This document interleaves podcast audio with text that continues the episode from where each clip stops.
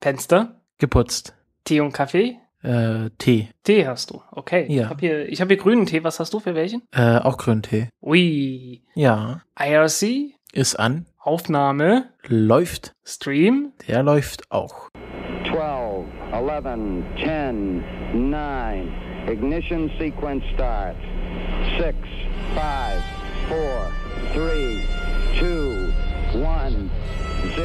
All engine running.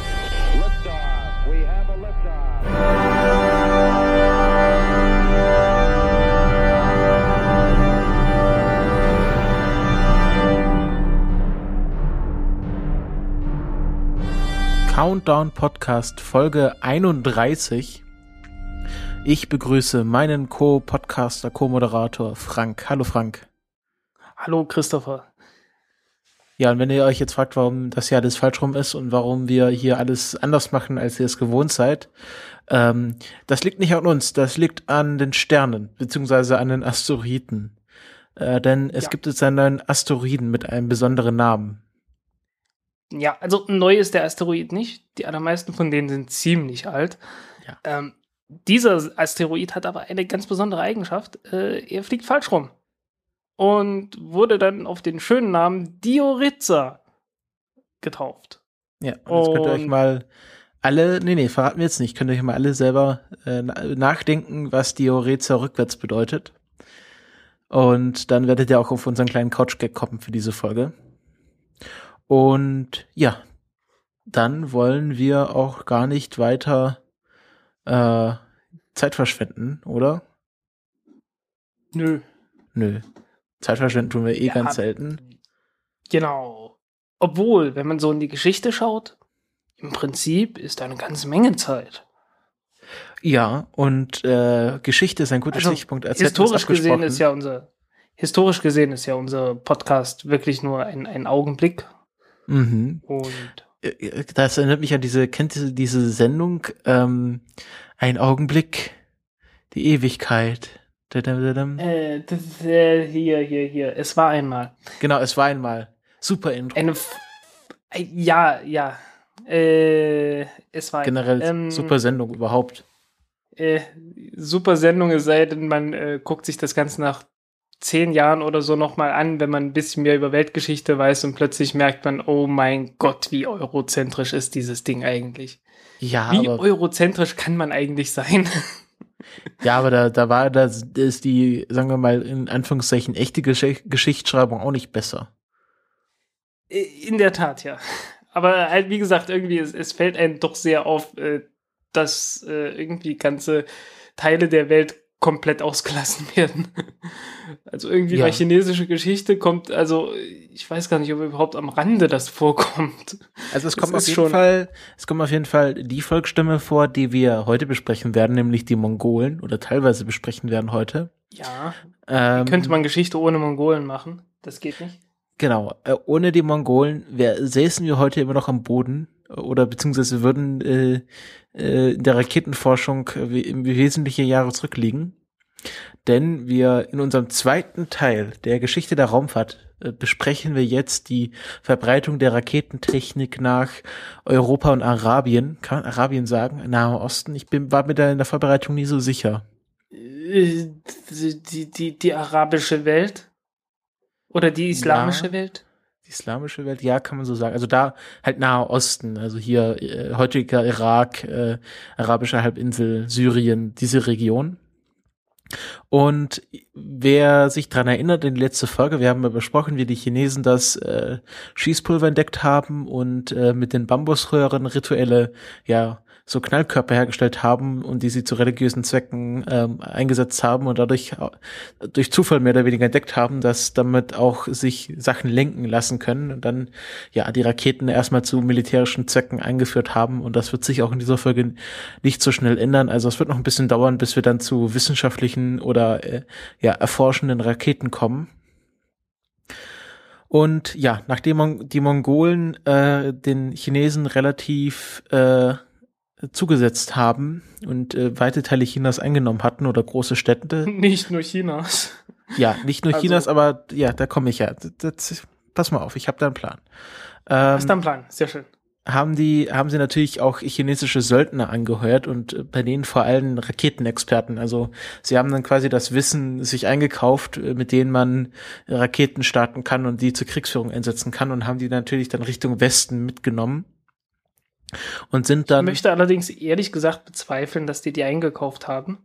Äh, die typische Taktik war einfach äh, zu sagen, äh, Leute, wisst ihr, wie es den Leuten in der Stadt da drüben gegangen ist? Wollt ihr das oder wollt ihr lieber bei uns mitmachen? Hm. Und dann ja, haben sie gesagt, wir machen mal bei euch mit. Es wird Und, im Text nicht gelesen, habe aber von Mercenaries gesprochen. Mm, ja, äh, ist nicht immer alles ganz freiwillig, was da passiert ist. Äh, ja, das ist das Aber so. es kommt halt auch noch dazu, dass China äh, zu dem Zeitpunkt schon, im, also der Nordteil von China wurde halt schon eingenommen von den, äh, boah, wer war das jetzt schon wieder? Waren es die, ja. die Jurchen waren das, genau. Wurden schon zuvor von den Jurchen eingenommen in der Jin-Dynastie, äh, wie sie sich dann genannt haben. Und äh, die wollten die natürlich loswerden und haben dann ein bisschen so auch gehofft, äh, ja, jetzt kommen die Mongolen, die können dann die Georgian rausschmeißen und dann schmeißen wir die Mongolen raus und dann sind wir wieder China. Aber so ganz hat das nicht geklappt, beziehungsweise vielleicht hatten sie ja den Plan gehabt, dass das Ganze 100 Jahre dauert. Wer weiß. Ja. Und äh, die Mongolen haben dann die chinesischen Sprengmeister, könnte man sie ja nennen, oder Raketenmeister, äh, auf ihre Feldzüge Richtung äh, Europa und Arabien, islamische Welt mitgenommen und sind dann, ähm, es gibt da äh, so wichtige Daten, die, wo daran man das festmachen kann. Zum einen die Schlacht von Muhi, das äh, ist eine Stadt im, im heutigen Nord, ähm, Nordosten von Ungarn, die war 1241 äh, gegen die Magyaren. Ähm, das sind ungarisch, ungarische Volksstämme, also die dortigen äh, Ureinwohner von Ungarn. Das sind die, das sind die Ungarn, äh, genau. nach denen das Land auch benannt wurde. Äh, also zumindest die, die Ungarn selbst nennen ja ihr Land Magyar. Also nach genau diesen Leuten. Ja, genau. Ähm, und dort gibt es so, so die ersten europäischen Berichte von äh, Raketen äh, im Kriegseinsatz. Und auch, was ich sehr interessant finde, die ersten Berichte chemischer Kriegsführung weil äh, die Mongolen hatten anscheinend äh, Sprengkörper, die dann ein Gas freigesetzt haben, was Übelkeit bei den feindlichen Soldaten ausgelöst hat und ähm, ja, wurde dann auch zur Kriegsführung eingesetzt, ein, ein wie sie es nennen, ein Übelkeit, Übelkeit erregender Nebel, der sich verbreitet hat auf dem Schlachtfeld. Und Vielleicht der wurde natürlich einfach nur ziemlich viel Schwefel da reingehauen. Ja, das weiß. kann natürlich sein. Ähm, und das haben sie wahrscheinlich auch mit Raketen dann quasi Richtung Feind geschossen. Und da, wo wir beim Schießen sind, da habe ich noch vom letzten Mal eine Frage über vom Christian. Der hat gefragt, wie weit denn so Raketen geflogen sind. Und das ist eine interessante Frage. Ich habe da nicht eigentlich sehr wenig darüber gefunden.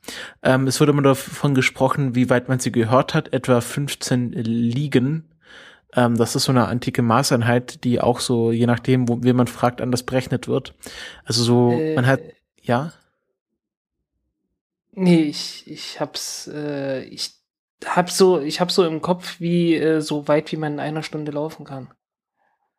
Ja, so in etwa. Also irgendwie ein, ein, eine Liga ist, also League im Englischen. League, ja äh, ist irgendwie, äh, ja, also ich glaube, man, wenn man es vom, vom römischen, von der römischen äh, Liga, äh, Liga ähm, herleitet, dann sind es etwa 1,5 Kilometer. Hm. Nee, 2, nee, anderthalb Meilen, 2,2 Kilometer. Okay. Äh, dann aber das, das nicht hin mit der einen Stunde. Ja, kommt, kommt davon. Es gibt, äh, wenn du dir bei Wikipedia anschaust, es gibt eine riesen ellenlange Liste von vielen, vielen verschiedenen Ligen, die alles, die alle anders berechnet werden. Da ist bestimmt auch okay. deine mit dabei.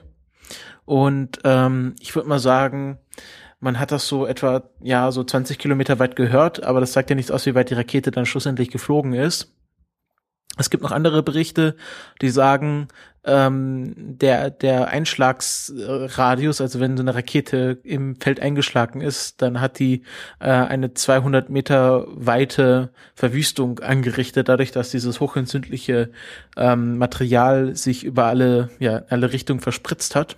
Das möchte ich jetzt mal spontan bezweifeln. 200 Meter. 200 Meter ist zu viel.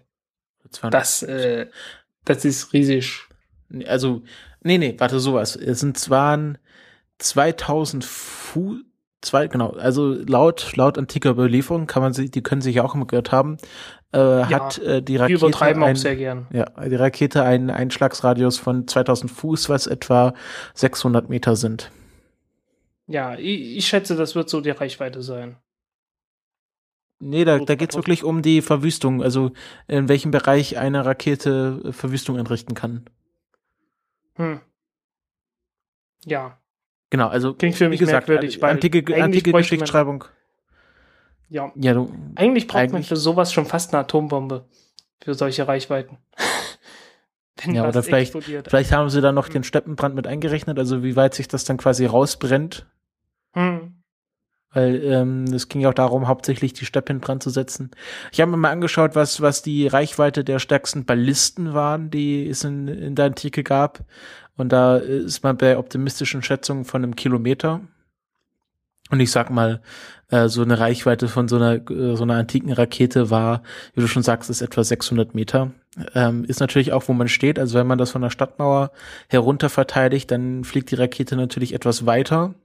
Und je nachdem, wie man sie belädt, wie man sie abschießt, wie gut das Schießpulver zusammengemischt wurde, können da wahrscheinlich die Fluggeschwindigkeit und Flugweite doch sehr variieren.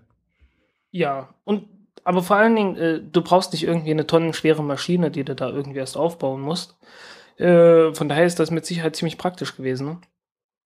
Und äh, die Chinesen werden gute Gründe gehabt haben, warum sie das benutzt haben. Und es wird gute Gründe gegeben haben, warum das Ganze erfolgreich äh, gegen Städte bei der Belagerung eingesetzt wurde. Also ja. wird schon geklappt haben, ne? Ja, ähm, wir kommen gleich noch zum Siegeszug der Rakete. Ähm, genau, also die, ähm, die Mongolen treffen auf die Ungar äh, ungarischen Volksstämme das erste Mal und dort äh, treffen die Europäer das erste Mal auf Raketentechnik. Währenddessen ähm, bekommen, äh, nehmen die Mongolen auch Bagdad äh, ein, nämlich äh, genau, 1208, 5, nee, 58, genau, 1258 nehmen die Mongolen Bagdad ein. Und dort und verwüsten die, die Stadt.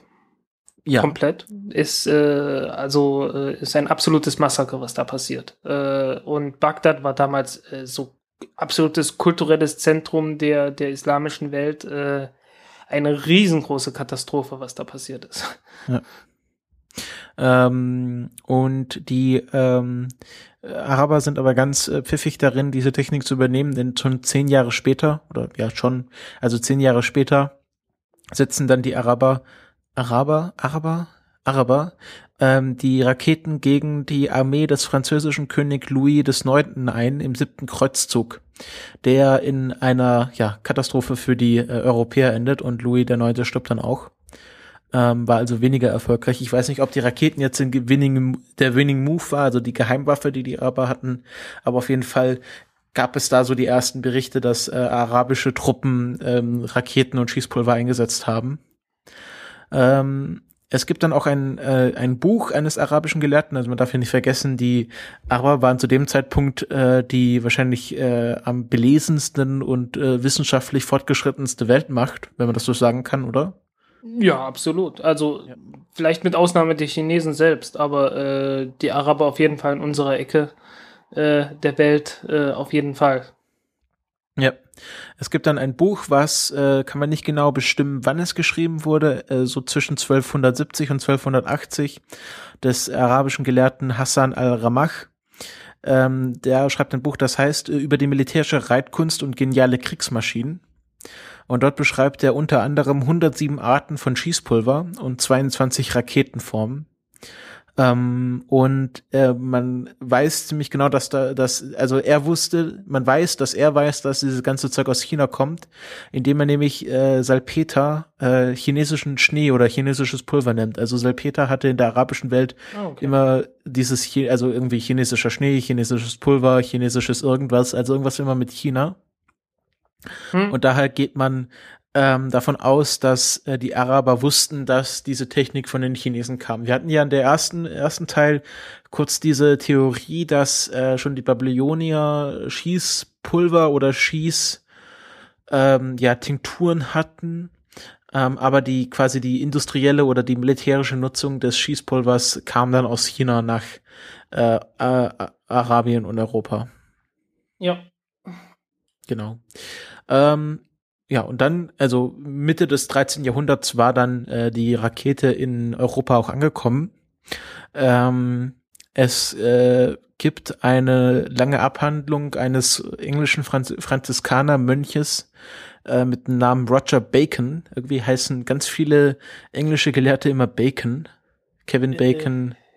Äh, ähm, es gibt hier ja, der Utopia geschrieben. Roger Bacon kommt mir sehr bekannt vor. Aber es kann sein, dass das daran liegt, dass die alle Bacon irgendwie heißen. Ja. Äh, ja, also Roger Bacon, der auch Dr. Mirabil Mirabilius genannt wurde, äh, also Dr. Wunderlich. Der Wunderdoktor. Ja. Komm, Schluss, äh. keine, keine Wortspiele mit meinem Namen. Frank äh. Mirabilius Pfeiffer. äh, ähm, der ähm, ja, dann müsstest du halt, Pfeiffer auch noch irgendwie latinisieren, aber äh, nein, komm. danke. Ähm, der äh, wird auch teilweise, wenn man ja die ganz eurozentristischen Bücher liest, auch als Erfinder des Schießpulvers bezeichnet. Ähm, er hat aber nur die richtige Mischung herausbekommen. Ähm, also er hat dann die Mischung heraus, auf Mischung zwischen Salpeter, Schwefel und äh, was ist noch? Wahrscheinlich. Kohle. Ja. Holzkohle, ja. Genau, die, ähm, die äh, den, äh, den äh, ja, effizientesten Verbrennungseffekt hat und hat damit äh, die Reichweite von diesen Raketen ähm, maßgeblich erhöht. Und ihr war ja aber auch so ein Tu nicht gut. Ich glaube, er wurde sogar dann irgendwie äh, von den Franziskanern sehr stark beobachtet, weil sie ihm nicht so über den Weg getraut haben. Ähm, also Roger Bacon ist auch sehr generell eine interessante Figur. Und jetzt kommen wir zu dem Wort Rakete. Das Wort Rakete kommt aus dem Italienischen. Äh, oder so nehmen es die meisten Etymologiker an. Es gibt ganz viele verschiedene Ursprungsformen von dem Wort Rakete. Aber so das Wahrscheinlichste stammt aus dem Jahr 1307, 1379 so rum. Und da schreibt nämlich der Italiener Muratori ähm, das erste Mal, benutzt das erste Mal das Wort Rochetta oder Roquetta als er Raketen beschreibt. Und Roketta ist, ähm, das heißt äh, in Deutschen kleine Spindel.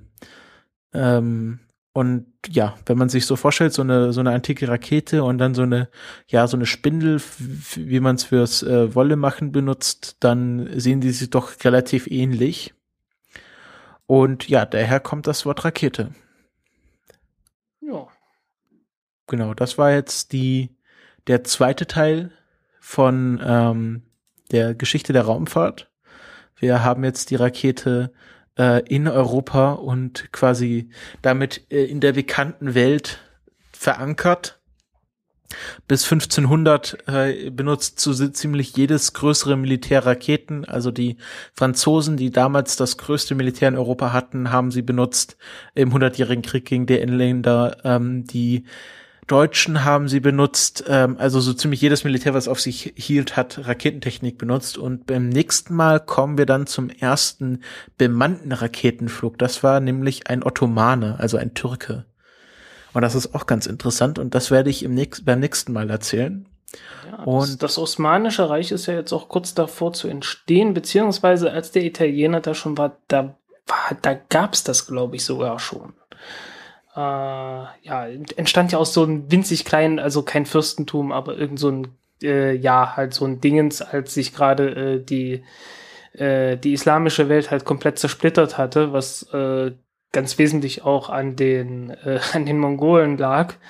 Äh, und den Seldschuken und sonst wem. Also die hatten sich halt auch zwischendurch ziemlich zerstritten und äh, da ging dann halt die, die Osmanen ziemlich äh, erfolgreich daraus hervor. Äh, wurden einmal ganz groß und waren dann jahrhundertelang jenes Land, das langsam aber sicher vor sich hin siechte. Ja. Bis zum Ersten wann Weltkrieg ist, und dann verschwand. Wann, war, wann, war, wann ist das Ottomanische Reich untergegangen? Äh, mit dem das Ersten Weltkrieg. Mit dem also, Ersten Weltkrieg. Im Ersten Weltkrieg waren die noch äh, Teil der, der Achsenmächte und äh, danach wurde es aufgelöst. Und äh, das hat uns dann jene wunderschöne Weltordnung beschert, die wir im äh, Mittleren Osten, äh, was ja früher das Osmanische Reich mal gewesen war, äh, immer noch bewundern können.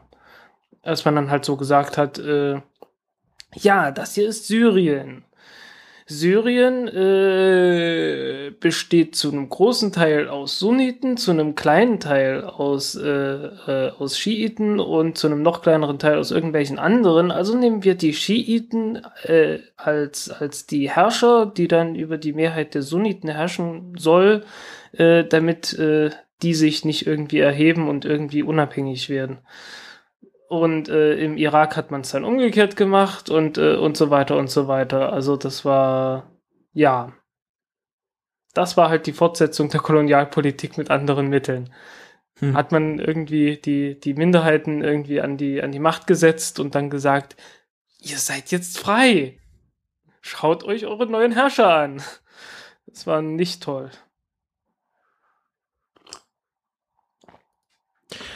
Ja, und damit verlassen wir auch äh, wieder mal den Geschichtsteil dieser Sendung und kommen ja. zu den Hauptthemen. Und äh, da haben wir zum ersten SpaceX SAS 9. Frank, was, äh, was ist denn da passiert? Wir haben das ja kommentiert, aber was ist denn davor alles wir passiert? Wir haben es kommentiert. Wir, wir sind äh, nachts lange aufgeblieben. Äh, SpaceX hat ja äh, diesmal ziemlich, äh, also für unsere Zeit ziemlich spät gestartet. Und entsprechend waren wir irgendwann, äh, wann war das? Äh, 0 Uhr, äh, war es 46? 35 war der Start. 35, okay. Ja, 0 Uhr 35 waren wir auf. Äh, und äh, ich glaube, ich war bei allen Startversuchen dabei. Äh, fünf an der, Z nee, warte, einer wurde zeitig genug verschoben, dass ich nicht dabei war, aber äh, es waren genug. Ähm, die ersten beiden wurden abgebrochen, äh, jeweils kurz vor äh, dem eigentlichen angesetzten Start, irgendwie so zwei Minuten davor, weil es Probleme gab beim Beladen des, beim Betanken. Äh, der Sauerstoff war etwas zu warm und äh, man wollte ja möglichst hohe, äh, ja, eine möglichst hohe Leistung da rausholen. Und dazu braucht man möglichst kalten Sauerstoff, äh, damit man von der Masse her möglichst viel davon reinbekommt in die Tanks. Äh, denn umso kälter das Zeug ist, umso höher ist die Dichte. Und das hat halt beim ersten zwei Malen nicht so richtig geklappt und deswegen wurde das jeweils verschoben. Äh, unschöne Geschichte für SpaceX, die sind halt noch ein bisschen am, am Probieren und äh, rummachen dort. Äh, beim ersten Flug äh, mit diesem unterkühlten Sauerstoff gab es ja auch schon Probleme damit. Ähm, aber sie scheinen dazu zu lernen. Äh, der nächste Versuch hat dann funktioniert. Ah ja, der dritte Versuch wurde abgebrochen wegen Höhenwinden, glaube ich. Und der vierte Versuch, der ging dann durch, bis auch wieder zwei Minuten vor Schluss. Und äh, dann hieß es plötzlich Fouled Range. Fouled Range heißt, äh, dass äh, irgendwas in dem Startbereich war, der eigentlich komplett frei zu sein hat. Und äh, da ist ein Boot mal wieder reingekommen. Diese Boote haben äh, eine lange Tradition. Es gibt sogar einen Twitter-Account namens Wayward Boat, der wirklich sich nur um äh, irgendwelche Boote kümmert, die äh, im äh, äh, Florida Space Center in diese in diesen Schutzbereich während dem Start irgendwie reinkommen. Daraufhin hat man einen Helikopter äh, gestartet und dieses Boot da verscheucht. Äh, wurde auf Twitter heftig kommentiert und einen der schönsten Tweets, den ich dazu gefunden hatte, war einfach bloß äh, ein Ausschnitt aus einem Star Trek-Film. Äh, jener Star Trek-Film, äh, bei dem äh, die Besatzung der Enterprise die Enterprise verloren hat und mit einem Bird of Prey zurück zur Erde geflogen ist, um äh, irgendwie dann äh, die, die Wale zu retten. Und da gibt's eine genau, schöne nicht Szene, nur zurück zur Erde, sondern auch zurück in der Zeit. Ja, auch noch zurück in die Zeit, ja. Äh, und da gibt's so eine schöne Szene, in der äh, dieser Bird of Prey über einem Fischerboot schwebt. Und jemand hat das halt äh, rausgekramt und gesagt, äh, ich habe hier Live-Bilder, wie SpaceX versucht, dieses Ding zu verscheuchen. Fand ich sehr schön. Ja. Sehr schönes Kommentar. Ein Kommentar, was, was ich auch noch gelesen habe, ist, dass, äh, dass jemand noch nie so schnell zwei Helikopter abheben sehen, abheben ja. sehen hat. Also die waren da wirklich äh, mit Volldampf dahinter, dieses Boot aus der äh, Flugzone zu kriegen. Ähm, ja, ich habe irgendwie gehört, wobei das war Elon Musk hat ja Elon Musk hatte ja mal vorgeschlagen, äh, Flugzeuge zu bauen, die äh, senkrecht starten, also elektrische senkrecht startende Flugzeuge, die überschallschnell sind. Und ich habe ihm geschrieben, die wären doch jetzt eigentlich ganz toll, oder? Aber er hat nicht geantwortet. Oh, tut er doch sonst immer. Ja. mein Ähm, Kumpel. Ey. Äh, ich habe sogar gehört, es wäre irgendwie ein Navy-Schiff gewesen. Aber das meintest du. Das Gerücht habe ich auch gehört, aber äh, die gleichen, die das Gerü- Gerücht in die Welt geschickt haben, haben sich kurz danach nochmal gemeldet oder am nächsten Tag gemeldet und meinten, äh, das ist zwar jetzt irgendwie unser erfolgreichster Tweet in, seit ein paar Wochen, aber wahrscheinlich ist er falsch. okay. Also nicht die Navy. Wahrscheinlich Ja, nicht. und- Keine Ahnung. Und dann gab es Äh, den nicht erfolgreichen geholfen. Versuch. Ja, Also, genau, äh, jedenfalls, dieses Ding hat nicht geholfen. Äh, dadurch stand die Rakete halt mit dem schönen kalten Sauerstoff, nachdem das Tankmanöver nun endlich geklappt hatte, äh, auf der Startrampe und äh, der Sauerstoff wurde immer wärmer und äh, es kam schließlich zum Start und äh, Countdown, alles durchgegangen, Zündung der Triebwerke und eine Sekunde später wurde es abgebrochen. Ähm, das ist das zweite Mal, dass SpaceX sowas gemacht hat, dass äh, Triebwerke gezündet wurden und kurz danach äh, die auf dem äh, auf der Startrampe wieder abgeschaltet wurden. Und das erste Mal war bei SES 8. Und äh, wir erinnern uns, das hier ist SES 9, äh, so heißen gleiche Firma. Äh, und der Vorgängersatellit hatte auch schon mal Probleme.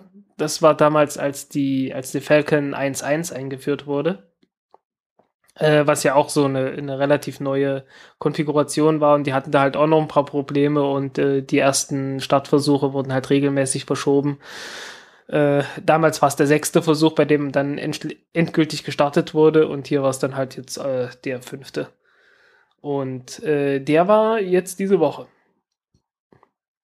Ja Ja, irgendwie mein, äh, mein, mein Zeit, also mein Zeitgefühl ist komplett im Eimer, äh, seit ich irgendwie letzte Woche äh, das Wochenende mit krank, ziemlich krank im Bett verbracht habe.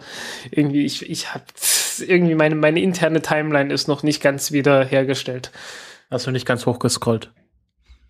Ja, wahrscheinlich. Ähm, ja, und das haben wir kommentiert. Äh, ist auch auf YouTube zu bewundern, dieses Machwerk. Äh, du hast dich zum ersten Mal an, am Videoschnitt versucht. Äh, Ja. Ist dir ganz gut gelungen. Äh, ich fand es jetzt, ich war weniger begeistert, äh, wo du den, äh, wo du den Einstieg hingelegt hattest. Ja, Entschuldigung, da war halt, war, hat er das Video begonnen. Kann ich ja nichts dafür. Ja, du kannst da nichts für. Ach, wie nur. Ähm, ja, äh, der Punkt ist, äh, ist, ja, es war halt äh, Freitagabend und äh, ich bin zurück nach Hause gekommen äh, und äh, ja, mein Bruder war halt da und der fährt demnächst in Urlaub äh, eine längere Zeit und ja, wir haben uns mal wieder getroffen und wie das halt so ist, wenn man sich trifft, äh, trinkt man dann halt etwas und Christopher, wie hast du's, wie hast du's angefangen? Angetütert. mit dem Kommentar, dass ich wohl etwas angetütert wäre, ne? Also ich finde es sehr lustig. Du Ja. anscheinend nicht so. Ach, naja, äh, lustig schon. Es äh, war jetzt nicht gerade ein Ausweis von Kompetenz. Aber ich denke, äh, dadurch, dass ich wenig gelallt habe während des Ganzen und auch nicht zum Lallen geneigt habe, weil so viel war es einfach nicht, was ich getrunken hatte, äh, konnte ich da wohl meinen Ruf wiederherstellen im Laufe der Zeit. Ja. Ähm, ja, und da was, was quasi beim äh, erfolgreichen Startversuch passiert ist, dann, das könnt ihr euch ja bei unserem Audiokommentar live äh, oder zeitsouverän dann nachhören. Ähm, ja, äh, Die Landung so viel sei der gesagt. die ersten hat Stufe- fun- ja, hat ja dann nicht funktioniert. Und was mich ähm, wundert, ist, dass bisher auch noch kein Video äh, Ja. von der Landung existiert. Ich habe äh, ich hab gehört, also äh, so gerüchteweise habe ich äh, gesehen, dass wohl das Schiff äh, relativ stark beschädigt wurde. Äh, es ist noch kein noch kein Bildmaterial da aufgetaucht. Äh, kann sein, dass das diesmal äh, vielleicht sogar vielleicht wurde sogar die Kamera vernichtet, wer weiß. Äh, muss man schauen, was da rauskommt. Ähm, jedenfalls, das hat nicht geklappt. Äh, keine Ahnung wieso, weiß nicht, weiß nicht, vielleicht waren irgendwie 100 Kilo Sprit zu wenig drin und äh, irgendwie kurz zuvor ist das, äh, äh, ja, ist das Triebwerk ausgegangen. Ich habe keine Ahnung, wirklich nicht. Ähm, das ist pure Spekulation meinerseits jetzt. Jedenfalls haben wir gesehen, okay, die Rakete ist angekommen und äh, nicht zu schnell. Also es ist jetzt nicht irgendwie äh, eine, eine Rakete im freien Fall da, drei, da drauf gekracht. Äh, die das Triebwerk hat wohl auch funktioniert. Es gab irgendwie Gerüchte, dass die mit drei Triebwerken äh, gelandet sein sollen, also das Landemanöver mit drei Triebwerken durchgeführt haben sollen. Nach allem, was ich weiß, äh, beruhte das auf einer, äh, ja, auf einer Diskussion im NASA Spaceflight Forum, äh, wo jemand ausgerechnet hat, ja, wenn die, wenn du dieses Bremsmanöver mit drei Triebwerken gleichzeitig ausführst, dann kannst du noch ein bisschen Sprit sparen. Vielleicht haben sie das versucht. Äh, es sind auch keine Details bekannt und äh, ja, ich sag mal, SpaceX ist uns da keinerlei Rechnung schuldig, äh, was das angeht. Das ist halt den ihr Privatvergnügen, äh, ob, äh, wie sie halt ihre Rakete entwickeln. Und ja, ich schätze mal, sobald da irgendwie was äh, Greifbares da ist, dann, dann wird äh, Elon Musk sicherlich dann auch was vertwittern. Äh, Elon Musk hat ja, denke ich. Elon Musk hatte ja sowieso einen sehr komischen Tweet äh, heute rausgehauen. Irgendwie, dass, dass mhm. seine Firma doch so viel besser sei als der Rest der Welt. Äh, also sehr untypisch für Elon Musk, sich da so zu profilieren. Warte, ich suche das gerade nochmal raus. Ui, ähm, das, das, äh, das fand ich sehr komisch. Ähm, uns wurde ja wieder ins Herz gelegt, wieder live zu googeln. Genau hier. Äh, SpaceX und Tesla Comp, also wahrscheinlich Company, is same or better than other companies big difference is that we don't outsource manufacturing, retail, sales or service. Ja, äh, also dieses äh, same or better, okay, ja, ja, das ist unschön. Aber äh, also die bei dem Unterschied muss ich schon sagen, ja, haut schon hin. Mhm. Äh, Aber was ich hier halt gerade sehe, ist, ist anscheinend äh, so ein Follow-up-Tweet auf einen Zeitungsartikel, wo ja. SpaceX und Tesla ähm, äh, als äh, die Firma, die die bedeut bedeutendsten Arbeiten in Hightech machen, aber auch die stressvollste Arbeit haben. Ja, was man dort auch sieht, und ich habe das auch schon davor gesehen, äh, der Satellit ist auf 40.600 Kilometer hochgekommen und das sind 1300 Kilometer mehr als äh, die, die Standard, als der Standardorbit gewesen wäre. Äh, das ist Absicht, also man kann damit ein bisschen, ein bisschen Sprit sparen dann. Äh, das war ja auch Sinn und Zweck der ganzen Sache. Äh, äh, dass man halt gesagt hat, okay, äh, ja, äh, es hat sich jetzt alles etwas verzögert. Wir versuchen so viel rauszuholen, wie es geht aus der Rakete, damit ihr dann den äh, das Einschwenken in den geostationären Orbit etwas beschleunigen könnt.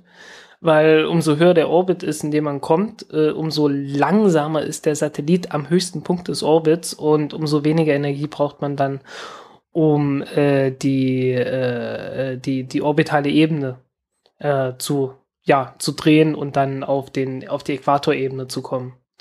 Und äh, ja, wenn man dann halt 1300 Kilometer weiter weg ist, äh, spart man mal wieder ein paar Kilo Sprit und äh, das Ganze geht dann etwas schneller und äh, am Ende kann der, kann der Satellit dann halt äh, weiter, also länger äh, seine, seine Arbeit verrichten, weil ständig irgendwelche Korrekturmanöver im geostationären Orbit anfallen weil es gibt halt ein paar Kräfte, die immer ein bisschen dran ziehen und äh, die Satelliten aus dem geostationären Orbit äh, sowohl aus der Ebene herausziehen wollen, als auch äh, in Richtung äh, von zwei ganz bestimmten Punkten. Ich weiß gerade nicht mehr welche.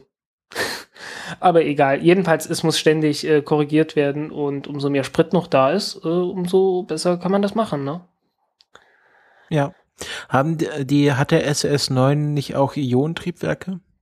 Hat's auch und äh, die werden das für diese Korrekturmanöver auch ganz im Wesentlichen benutzen. Ähm, ursprünglich war ja sogar vorgesehen, dass man äh, praktisch am Anfang alles aus den chemischen Triebwerken rausholt, was geht, und dann nur den Rest mit den Ionentriebwerken macht. Das war vorgesehen für die letzte Version der, der Falcon 9 Rakete, die ja noch nicht ganz so viel äh, Nutzlast hatte und äh, die hätte dann auch nicht diesen Orbit geschafft. Und äh, so rum ist der ganze Satellit halt irgendwie mindestens einen Monat schneller äh, einsatzbereit nach dem Start. Und äh, hat ja SpaceX gesagt, okay, wir tun jetzt alles dafür, dass SES e dann möglichst, äh, möglichst gute Erfahrungen macht mit uns. Und SES e hat ja auch äh, umgekehrt versprochen, dass sie wohl äh, einen der ersten sein werden, die einen wiederverwendbaren, einen wiederverwendeten Booster auch äh, selbst mit einem eigenen Satelliten verwenden würden wahrscheinlich gegen gewissen Nachlass beim Startpreis. Ja.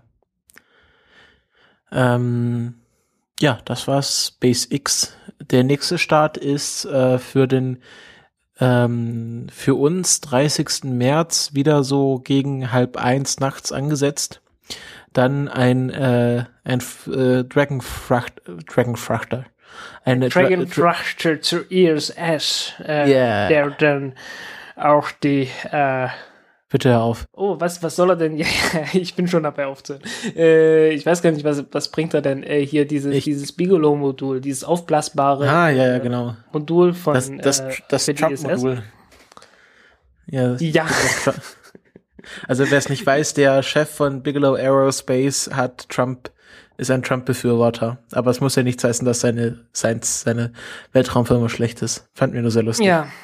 Ja, Ähm, vielleicht, äh, vielleicht kommt er auch irgendwann noch zur Besinnung, wer weiß. Ähm, Genau. ja, Also das ist, äh, von der ISS ist jemand zurückgekommen. Äh, wenn wir schon bei Ganz kurz, ISS ich wollte noch was zur CS8 Okay. sagen. Äh, das ist CS8 ähm, und der zehnte Dragon-Frachter. Ähm, genau. Re- Ja. Genau. Das ist das, was Der ich sagen wollte. zehnte eigentlich. und äh, die, die erste Falcon 9 Rakete ist ja bloß mit äh, im Massensimulator geflogen. Also Genau, äh, hatte ja oben so eine Testmasse drauf, äh, die in der groben selben Form war, wie es halt eine Dragon-Kapsel dann auch live wäre, einfach damit die die gleiche Aerodynamik und so weiter hat. Äh, und danach kam dann halt der erste Demoflug, der erste Demoflug, äh, was halt eine tolle Sache war, ne? Als der, als der Dragon halt mal eben so zweimal um die Welt ringsrum und sicher gelandet ist und äh, das von einer privaten Firma, der man bis dahin nicht so richtig viel zugetraut hat, weil die halt äh, fünf Starts mit ihrer Falcon 1 Rakete hatten, von denen sie drei versemmelt haben. Noch dazu eine mit einem bezahlten Satelliten. Das war halt alles unschön. Ja. Aber wie du schon richtig angesprochen hast, es ist jemand von der, oder sind sogar drei Leute von der ISS zurückgekehrt. Am letzten Mittwoch war das äh, so gegen fünf. Landeten Scott Kelly, Mikhail Korn, nee, umgekehrt Michail Konjenko und ähm, Volkov, sein dessen Vornamen, ich weiß ich jetzt gerade nicht. Aber interessant sind ja auch nur die ersteren beiden, die nämlich 340 Tage auf der ISS verbracht haben, fast ein ganzes Jahr und damit erfolgreich die erste äh, One-Year-Mission der NASA respektive von Roskosmos abgeschlossen haben. Beziehungsweise Roskosmos war es noch nicht mal die erste, aber jedenfalls die, der erste NASA-Astronaut, der ein Jahr im Weltall verbracht hat. Ähm, Ja, ja, so ganz ein Jahr war es ja auch nicht. 340 ja, Tage, also, ja, ja, also, elf Monate und ein paar Tage. ja. Ich, ich sag mal so, äh, den, den schenken wir jetzt einfach mal den einen Monat oder die. Sind's, Ja, äh, ich, ich bin 25 großzügig. Tage. Die 25 Tage können wir ihnen schenken. Beziehungsweise, es ist Schaltjahr, es, es müssen 26 sein. Ja. Legen. Ähm, genau, krieg, kriegt er geschenkt. Ja. Ähm, genau, wer fleißiger Hörer dieses Podcasts ist, der wird äh, sicherlich wissen, was Scott Kelly da alles gemacht hat. Wir erinnern uns an die Rebellion im Garten, wo er die äh, Blumen vor dem Weltraumschimmel äh, äh, bewahrt hat. Ja. Wie er den ersten Salat geerntet hat, wie er im Affenkostüm die durch die ISS gejagt ist ähm, und seine 50 Milliarden Fotos und äh, Inspirationszitate, die er vertwittert hat. Ähm, ja, die Landung an sich war bilderbuchmäßig. Es gibt ein sehr schönes Foto, wo die Kapsel äh, gerade über der Wolkendecke noch ist und äh, ja, vor dem vor der Sonne und vom Helikopter aus fotografiert, sehr schön. Ähm, werden wir wahrscheinlich dann auch irgendwie äh, verlinken, vielleicht sogar irgendwie als Episodencover nehmen. Ist ja alles lizenzfrei, weil es von der NASA ist. Sehr schön. Ähm, Genau, äh, ja, jetzt wird äh, was was jetzt erstmal ihn erwartet, sind wahrscheinlich äh, 1000 äh, medizinische Tests. Es, jetzt wird werden natürlich die ganzen Untersuchungen erst abgeschlossen werden können. Ähm, Irgendwie Ich habe Knochenmasse. gesehen, er hat, jetzt, er hat jetzt sein erstes Steak gegessen. Genau, er durfte seit äh, äh, was hat er geschrieben nach 1000 Weltraummahlzeiten ist doch ein Steak doch auch wieder ganz was Schönes. Ja, Ähm, nachdem er immer nur aus der Tüte gegessen hat. Ja, wobei er ja auch frisches Obst hatte. Also sowas ja nicht. Also die haben ja mittlerweile auch einen relativ äh, im Vergleich zu den ersten Weltraummissionen Luxus, was das Essen angeht. Also frische Möhren, frische Äpfel sind dann auch manchmal dabei. Ja, äh, also mit anderen Worten, die Astronauten äh, haben heutzutage eine typische Studentenernährung. Ne? Genau.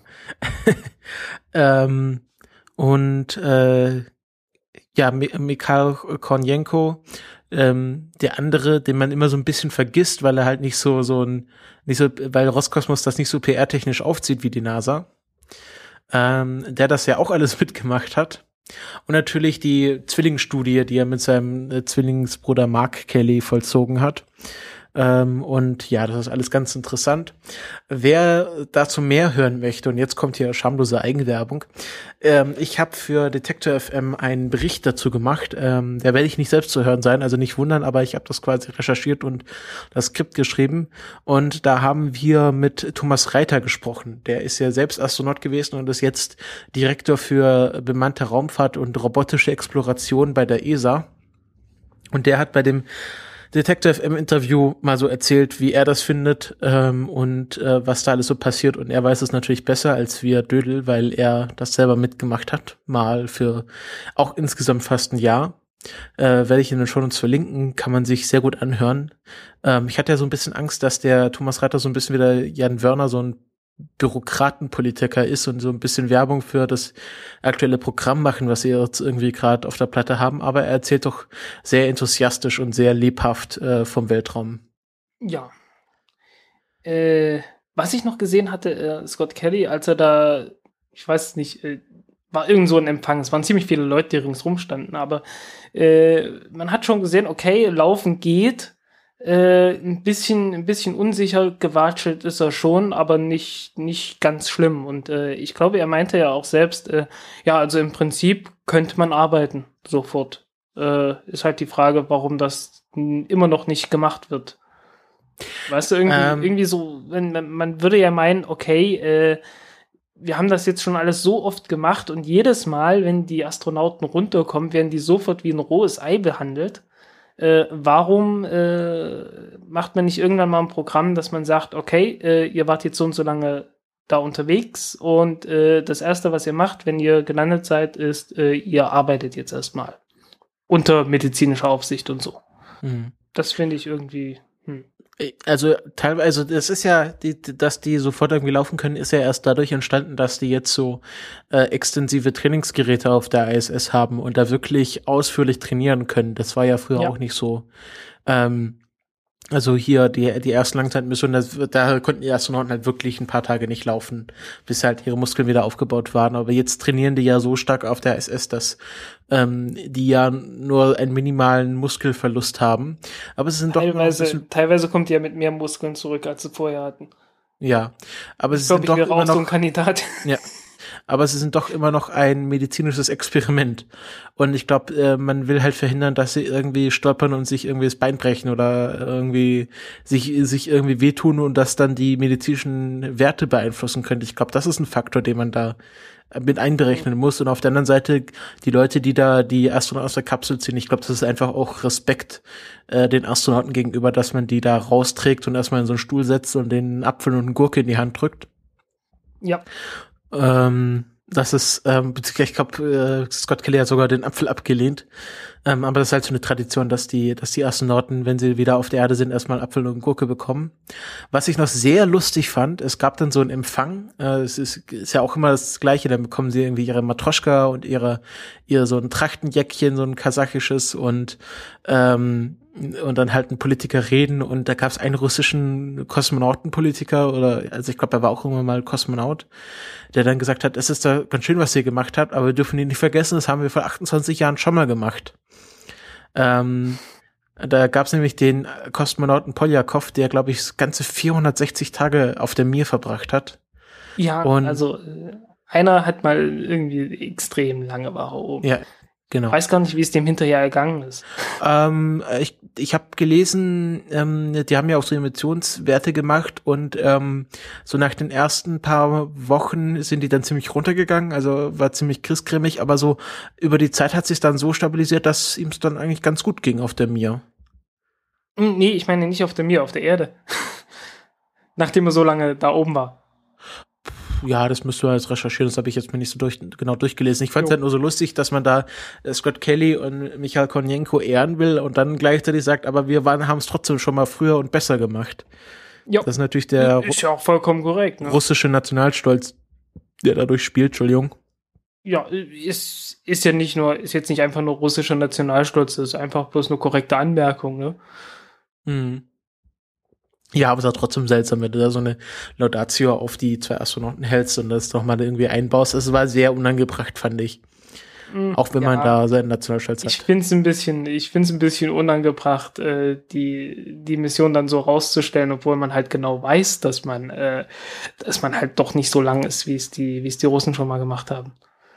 Ja, aber ich glaube, jetzt waren Jetzt waren hier wesentlich bessere ähm, medizinische, also die einfach der, der wissenschaftliche Nutzen, der aus diesen Jahresmission herausgezogen wurde, ist wahrscheinlich wesentlich höher als bei der Mir-Mission, weil die da das wesentlich besser vorbereitet haben, eine Zwillingsstudie hatten, also da war quasi, da hat man quasi das Maximum rausgeholt. Ja. Aber und mich, Russmann ja, hat zuerst. Die ja, dürfen dann auch mal stolz sein. Ja, ja, also Michael Kornienko hat auch gesagt, er wird ganz sofort nochmal hochgehen. Ähm, also er hätte damit keine Probleme, nochmal eine Zeit auf der ISS zu verbringen. Und Scott Kelly meinte, er fühlt sich, als hätte er sein ganzes Leben auf der ISS verbracht. Also das ist ja dann auch ein, ein äh, Jahr, was dann machst du dich so ein bisschen Irgendwie heimisch. Nach einem, nach einem halben Jahr meinte er, ne? Irgendwie so nach einem halben Jahr konnte ich mir nicht mehr vorstellen, äh, dass ich irgendwann mal wo was anderes gemacht habe. Ne? Ja, weißt du, du ist ja ist ja, ist ja, kennt man ja selber, also egal wo du bist, wenn du halt irgendwie eine längere Zeit dort verbringst, dann machst du dich, fühlst du dich da schon ein bisschen heimisch. Und ein ganzes Jahr ja. auf der SS verbringst, immer so mit Kollegen und äh, immer angestrengt arbeiten und immer in der Schwerelosigkeit, das ist wahrscheinlich schon ein besonderes Erlebnis, auch psychologisch gesehen. Ja, das, das steht mir jetzt auch wieder bevor. Ne? Ich, ich will ja demnächst umziehen. Und, auf die ISS? Äh, Nein, nicht ganz auf die ISS. äh, in, in, in, eine, in eine Raumkapsel im neunten Stock eines, äh, eines äh, Berliner Hauses. Äh, wo sie, also ich habe die Wohnung noch selbst noch nicht gesehen, das kommt morgen Abend erst. Äh, und dann, äh, ja, habe ich jedenfalls vor, dahin zu gehen. Ne? Ja. Die Berliner Podcastblase. Ja, ja, ja, ja, sie wird mich dann irgendwie komplett einnehmen. Äh. Ich werde also dann irgendwelche, ich, ich werde dann hoffentlich nicht völlig zum Hipster mutieren oder so, aber naja, hm, wer weiß. ja, was jetzt. Vielleicht liegt das ja dort in der Luft oder im Wasser oder im Urin oder so, wer wahrscheinlich, weiß. Wahrscheinlich im, wahrscheinlich im Wasser, da tun sie irgendwas ins Wasser rein. Ähm, hm. Was jetzt bei Scott Kelly jetzt interessant wird, äh, wann jetzt die ersten wirklich äh, Erkenntnisse kommen, also wenn jetzt die ganzen Tests abgeschlossen werden, und die ersten Paper veröffentlicht werden, das werden wir wahrscheinlich auch mitkriegen. Wenn da irgendwelche ganz neuen Erkenntnisse gemacht wurden, also auch so im Bereich äh, Okular, also Augenmedizin, da ist ja auch immer so die Frage, die, die Sicht verschlechtert sich ja bei Astronauten dadurch durch die lange Zeit der Schwerelosigkeit. Ja, und dadurch, dass die sich, dadurch, dass sich die, die Augäpfel ein bisschen verformen. Ja, und ähm, ich bin da ja jetzt auch mal gespannt, ob die ESA da auch mal sich beteiligt an so einer Einjahresmission. Der Thomas Reiter konnte dazu noch nichts sagen. Und mhm. ähm, ja, generell bin ich da sehr gespannt. Diese Langzeitmissionen sind natürlich äh, das, was wir jetzt hier fokussieren oder forcieren müssen, um wirklich mal einen nennenswerten Schritt Richtung äh, Kolonie auf dem Mars zu machen. Ja, oder überhaupt mal einen Ausflug dahin.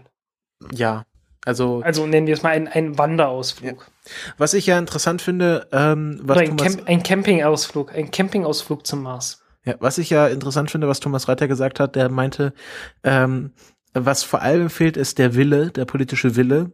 Ja. John F. Kennedy hat gesagt, hat, äh, hat 1960 diese Rede gehalten, ähm, wir gehen in dieser Dekade noch zum Mond und 69 waren die Menschen auf dem Mond.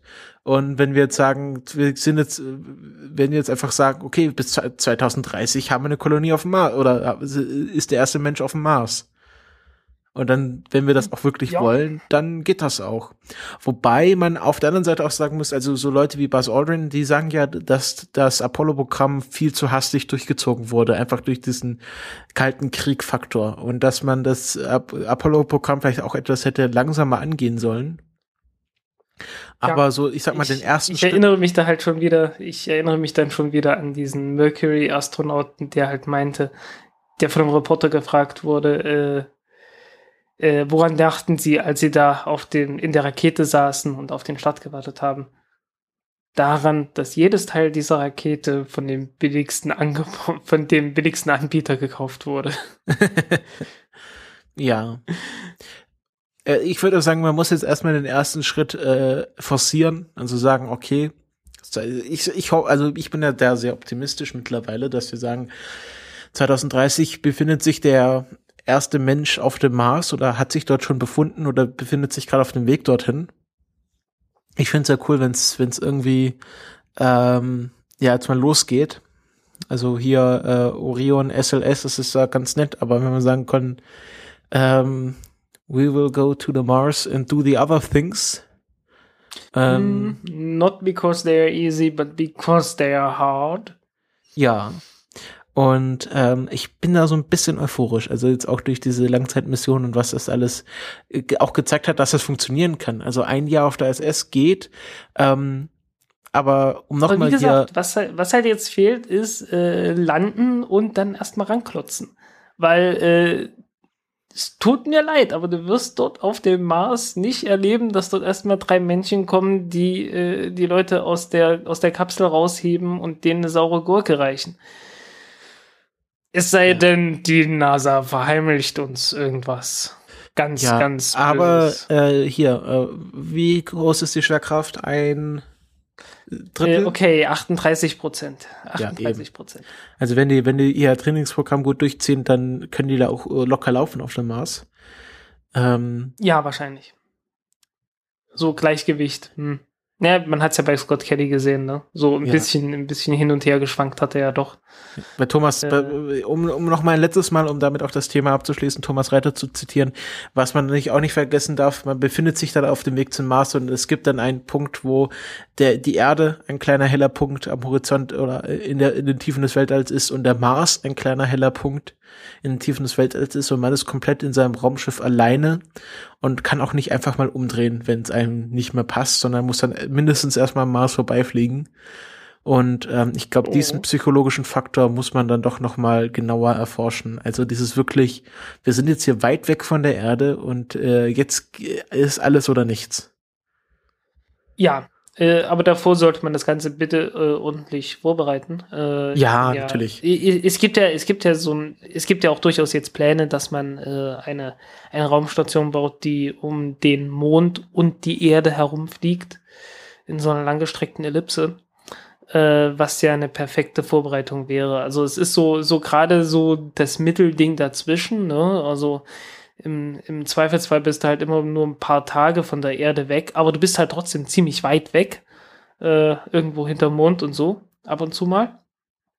Und hast die gleichen Bedingungen ringsrum und wenn irgendwie die Sonne meint, dass man Furz lässt, dann äh, hast du dann auch gleich ein ernsthaftes Problem und musst dann äh, dich davor schützen. Also es ist schon ordentliche Tiefraumbedingungen äh, aber halt mit der, äh, mit dem Vorteil, dass man relativ schnell zur Erde zurück kann, wenn doch irgendwas ist äh, und äh, das ist halt genau der Punkt, was auch, was du auch vorhin meintest, äh, das Apollo-Programm äh, ist halt doch ziemlich schnell durchgezogen worden und würde man jetzt äh, auf die gleiche Weise zum Mars fliegen, ohne so eine Vorbereitung, äh, bin ich skeptisch, ehrlich gesagt. Also äh, zum Mond ging das noch, ne? Irgendwie so drei Tage unterwegs und so. Das geht alles äh, halbwegs. Ähm, aber zum Mars mal eben so ein Jahr. Äh, also ich, ich hätte da ganz erhebliche Bauchschmerzen, äh, irgendwie Astronauten einfach mal so dahin zu schicken und dann äh, über ein Jahr allein auf sich gestellt äh, dahin fliegen zu lassen äh, mit neuer Hardware, die man noch nie so lange getestet hat, wäre ich doch sehr skeptisch. Ja, sie wird dieses potenzielle Smart-Schiff erstmal auch so ein Jahr um die Erde kreisen oder im zirkularen Orbit uh, um den Mond und Erde kreisen lassen und mal schauen, was passiert. Genau. Und dann äh, quasi die zweite Stufe zünden und Richtung Mars aufbrechen. Hm. Wie gesagt, äh, gut abgehangene Technik, Beziehungsweise, Cutting Edge. Ja, äh, ja, und wenn man was zu landen hätte, Mensch, dann könnte man sogar auf dem Mond nochmal landen. Wäre was, was ja auch irgendwie nicht, wäre auch irgendwie mal was, ne? Äh, ich meine, das Ding, das, das hängt da immer noch rum. Ob man es glaubt oder nicht. Äh, ist jetzt vielleicht ein bisschen langweilig, dadurch, dass schon mal jemand drauf war, aber warum nicht einfach nochmal dahin? Ja, ich meine, Äh, äh, noch gegen die, die nicht besucht wurden. Also ich weiß nicht, waren schon Leute an den Ja. Polen? An den Polen noch nicht, nö, äh, hinten auch noch nicht. Äh, China will demnächst die erste Landung auf der Rückseite des Mondes versuchen. Bemannt Äh, bemannte Landung da hinten gab es sowieso noch nie. Aber da gäbe es Ja. noch ein bisschen was zu tun, ne? Ja, also ich, ich sag mal so, also das, das, ähm, was ich immer sehr landschaftlich auch schön finde, ist äh, Apollo 14, äh, die im Fra, Fra, Mau- Fra Mauro gelandet sind. Und dann hinten schön mit dem, mit dem, mit dem Berg im Hintergrund. Also sag mal so, auch, auch wenn man jetzt nur für eine, auf eine Fotogelegenheit aus ist, äh, was Boss Aldrin ja immer sagt, Location, Location, Location, ähm, Mhm. dann äh, gibt's da doch immer noch sehr landschaftlich ansprechende Gegenden auf dem Mond, die nicht fotografiert wurden mit Menschen davor. Ja. Ich habe mich mal ein bisschen mit der Titan-Rakete auseinandergesetzt. Ähm, noch nicht im Detail. Äh, Titan-Rakete ist mir einfach bloß ein Begriff immer gewesen und ich wollte es mir einfach mal anschauen, äh, was es, äh, wo, woher es kam. Also äh, ich, ich wusste schon, okay, Titan-Rakete äh, ist mal wieder so eine typische äh, ballistische Rakete, also für Atombomben. Und irgendwann hat man dann angefangen, die Atombomben auszuset äh, auszutauschen gegen Astronauten. Juhu. Äh, du musst jetzt es- sagen, das ist jetzt keine neue Rakete, sondern eine historische Rakete. es ist eine historische Rakete und Genau. äh, Titan-Rakete, also äh, man merkt das ja immer bei den, bei den Namen von den Raketen. Ja, aber du musst ne? auch unsere Titan. Hörer denken, an unsere Laienhörer denken und nicht nur an Ja. unsere Profihörer. Ja, nein, äh, was ich sagen wollte, also wenn man sich so die, die, die Namen von den Raketen anschaut, gerade so in 50er und 60er Jahren, äh, Atlas, Titan und äh, Minotaurus. was war das? Nee, Minotaurus, das ist, das ist moderner. Ja, Äh, was war es denn noch? Irgendwie Atlas, äh, Titan und Thor.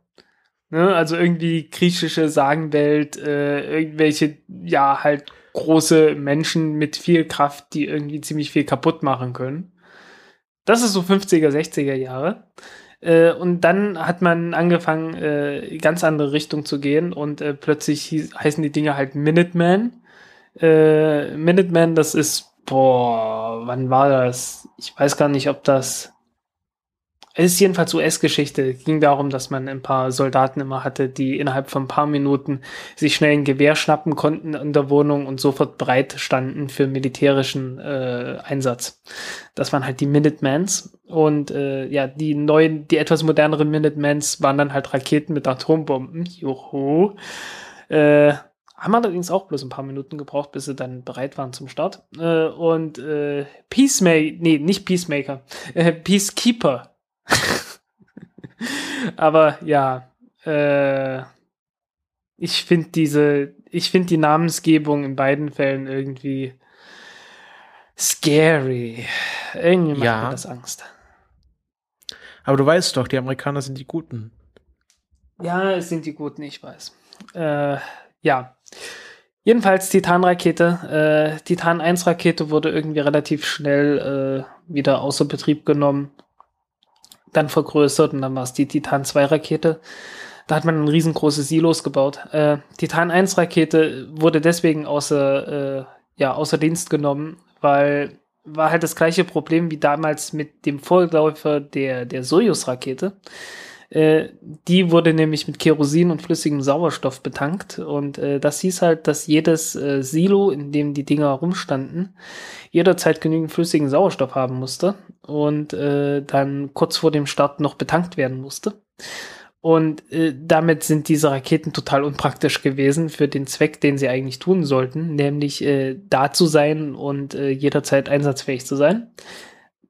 Dann hat man angefangen, anderen Treibstoff zu nehmen, äh, der halt selbstzündend ist, der lange Zeit lagerbar ist. Und daraus wurde dann die Titan 2 Rakete. Und davon wurden dann, ich weiß nicht wie viele, es waren ziemlich viele, die gebaut wurden und dann auch in entsprechenden Silos untergebracht wurden.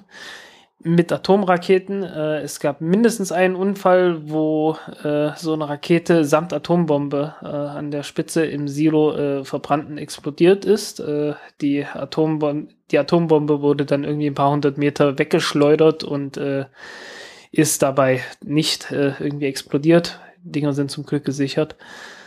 Ähm, ja, also illustre Geschichte dieses Ding. Äh, wichtiger für die Raumfahrt ist äh, das Gemini-Programm. Und ich glaube auch äh, Mercury. Die letzten Mercurys wurden, glaube ich, auch mit Titan-Raketen gestartet.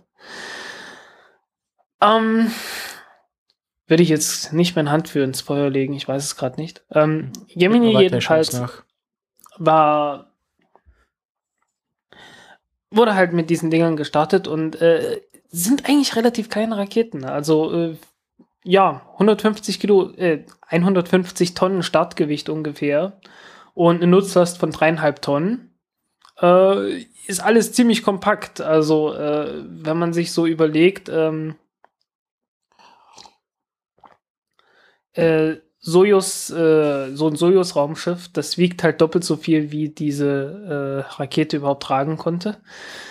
ähm, ja, also äh, Dragon ist genauso eine Größenordnung. Äh, Dream Chaser äh, wiegt leer so ungefähr das Dreifache davon.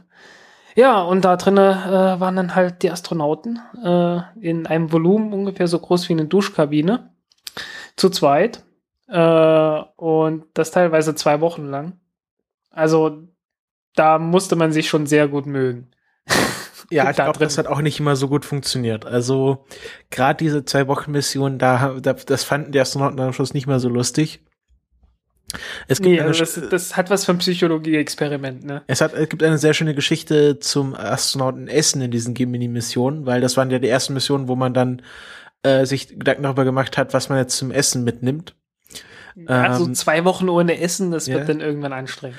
Ähm, und dann, äh, ich weiß nicht mehr, wer es war, ich glaube, es war sogar einer von den Macri 7, der hatte dann die fantastische Idee, sich einfach ein Corned Beef Sandwich mitzunehmen. Und ich sag mal so, Brot in der Raumkapsel, was krümelt. Da, da äh, waren einige NASA-Ingenieure kurz vorm Herzinfarkt, aber das hat, das hatte dann nicht gestört. Er hat dann gemütlich sein und ich glaube, es hat jemand anderes, jemand anderem mitgebracht, also seinem Kollegen mitgebracht. Und äh, das fanden die beiden sehr, sehr lustig und die NASA-Ingenieure dann nicht so lustig. Ähm, ja, aber das war ja Corned Beef Sandwich. Stellte sich dann heraus, war keine geeignete Astronautennahrung.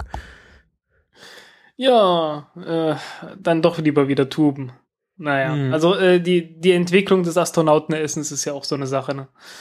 Äh, die Geschichte glaub, voller Missverständnisse.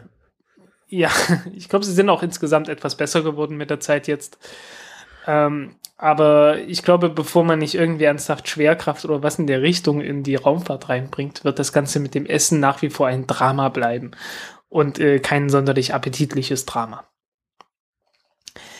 Äh, ja, Titanraketen wurden halt äh, mit einer Triebwerksfamilie ange, äh, angetrieben, die LR-87 Triebwerke.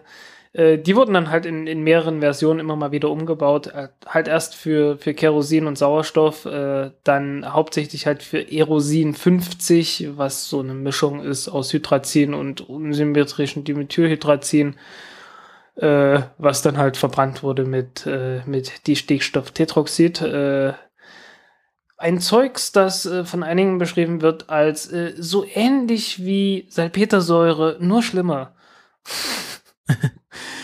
Ja, und da, saßen, da saßen dann halt die Leute drauf und sind damit geflogen. Ne?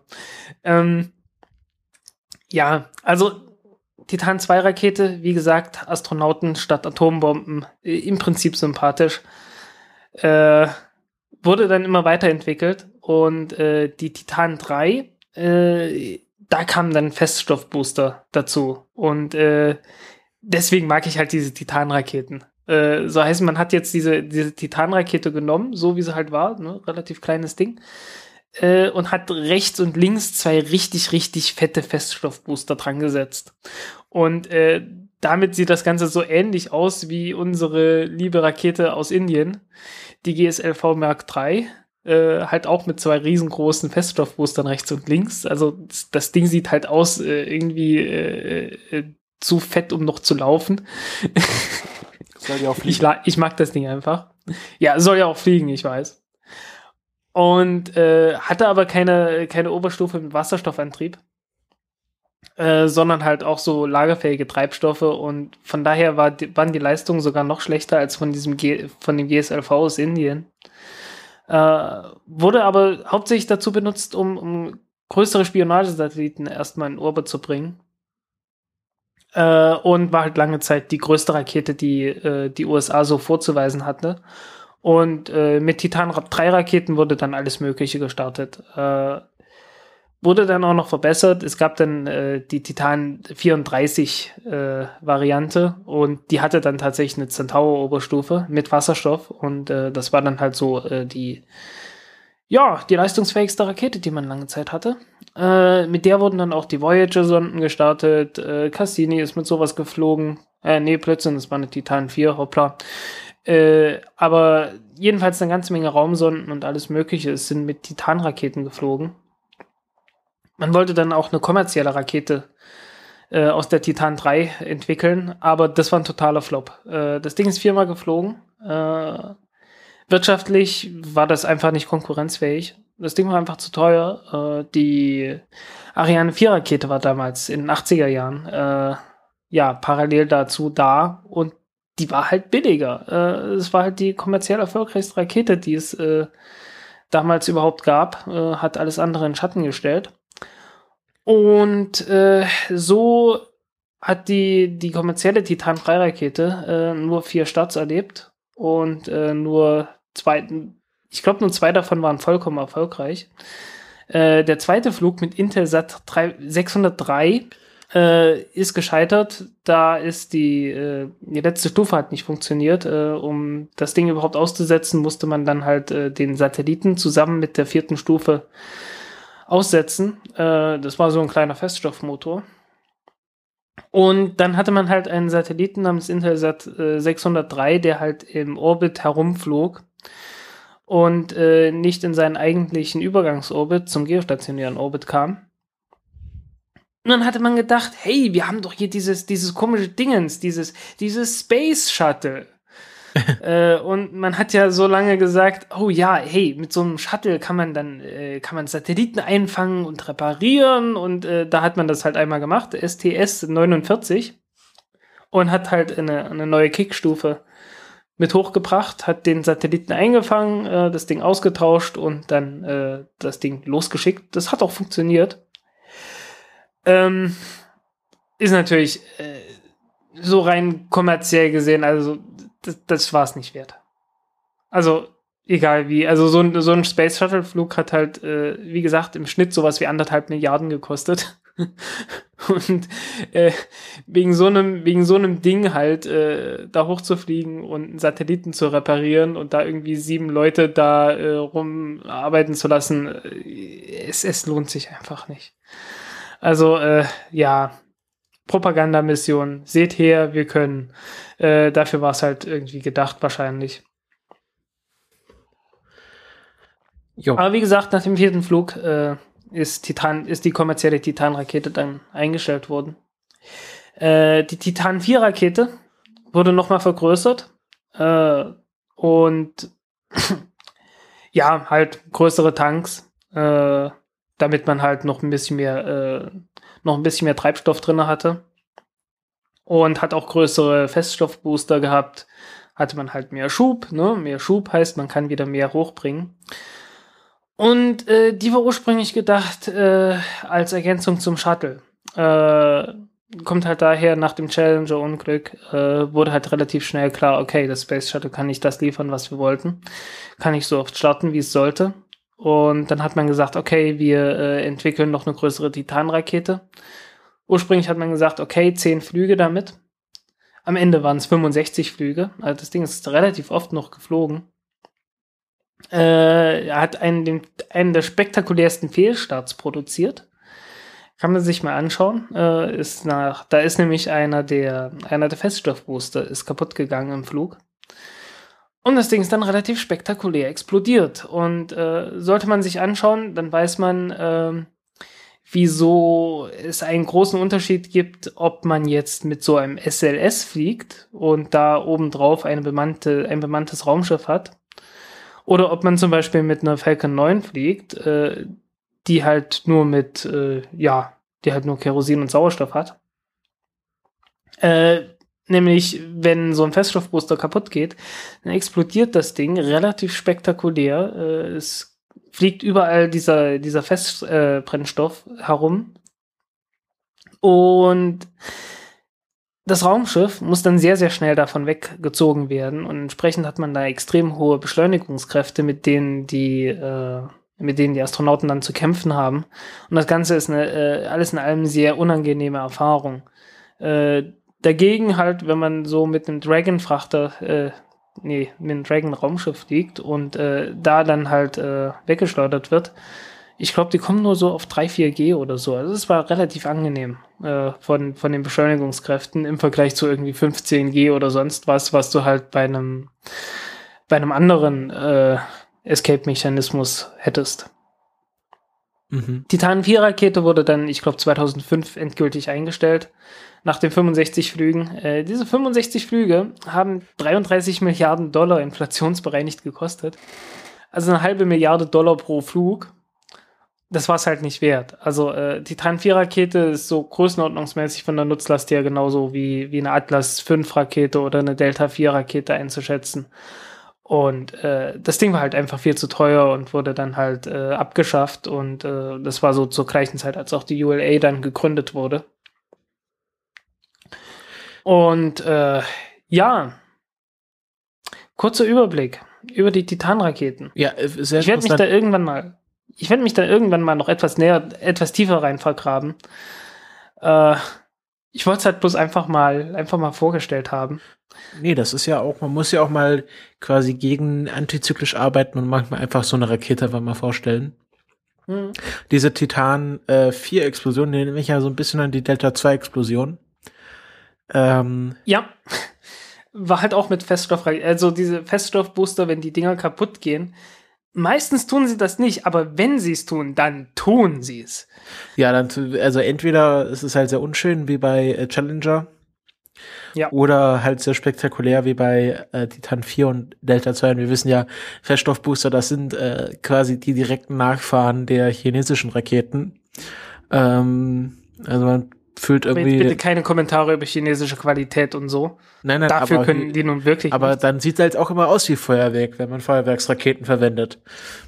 Ja, klar. Das äh, meinte ich. Äh, gibt ja auch Leute, die sagen, äh, Solids are not, are not a branch of rocketry, they are a branch of fireworks. Ne?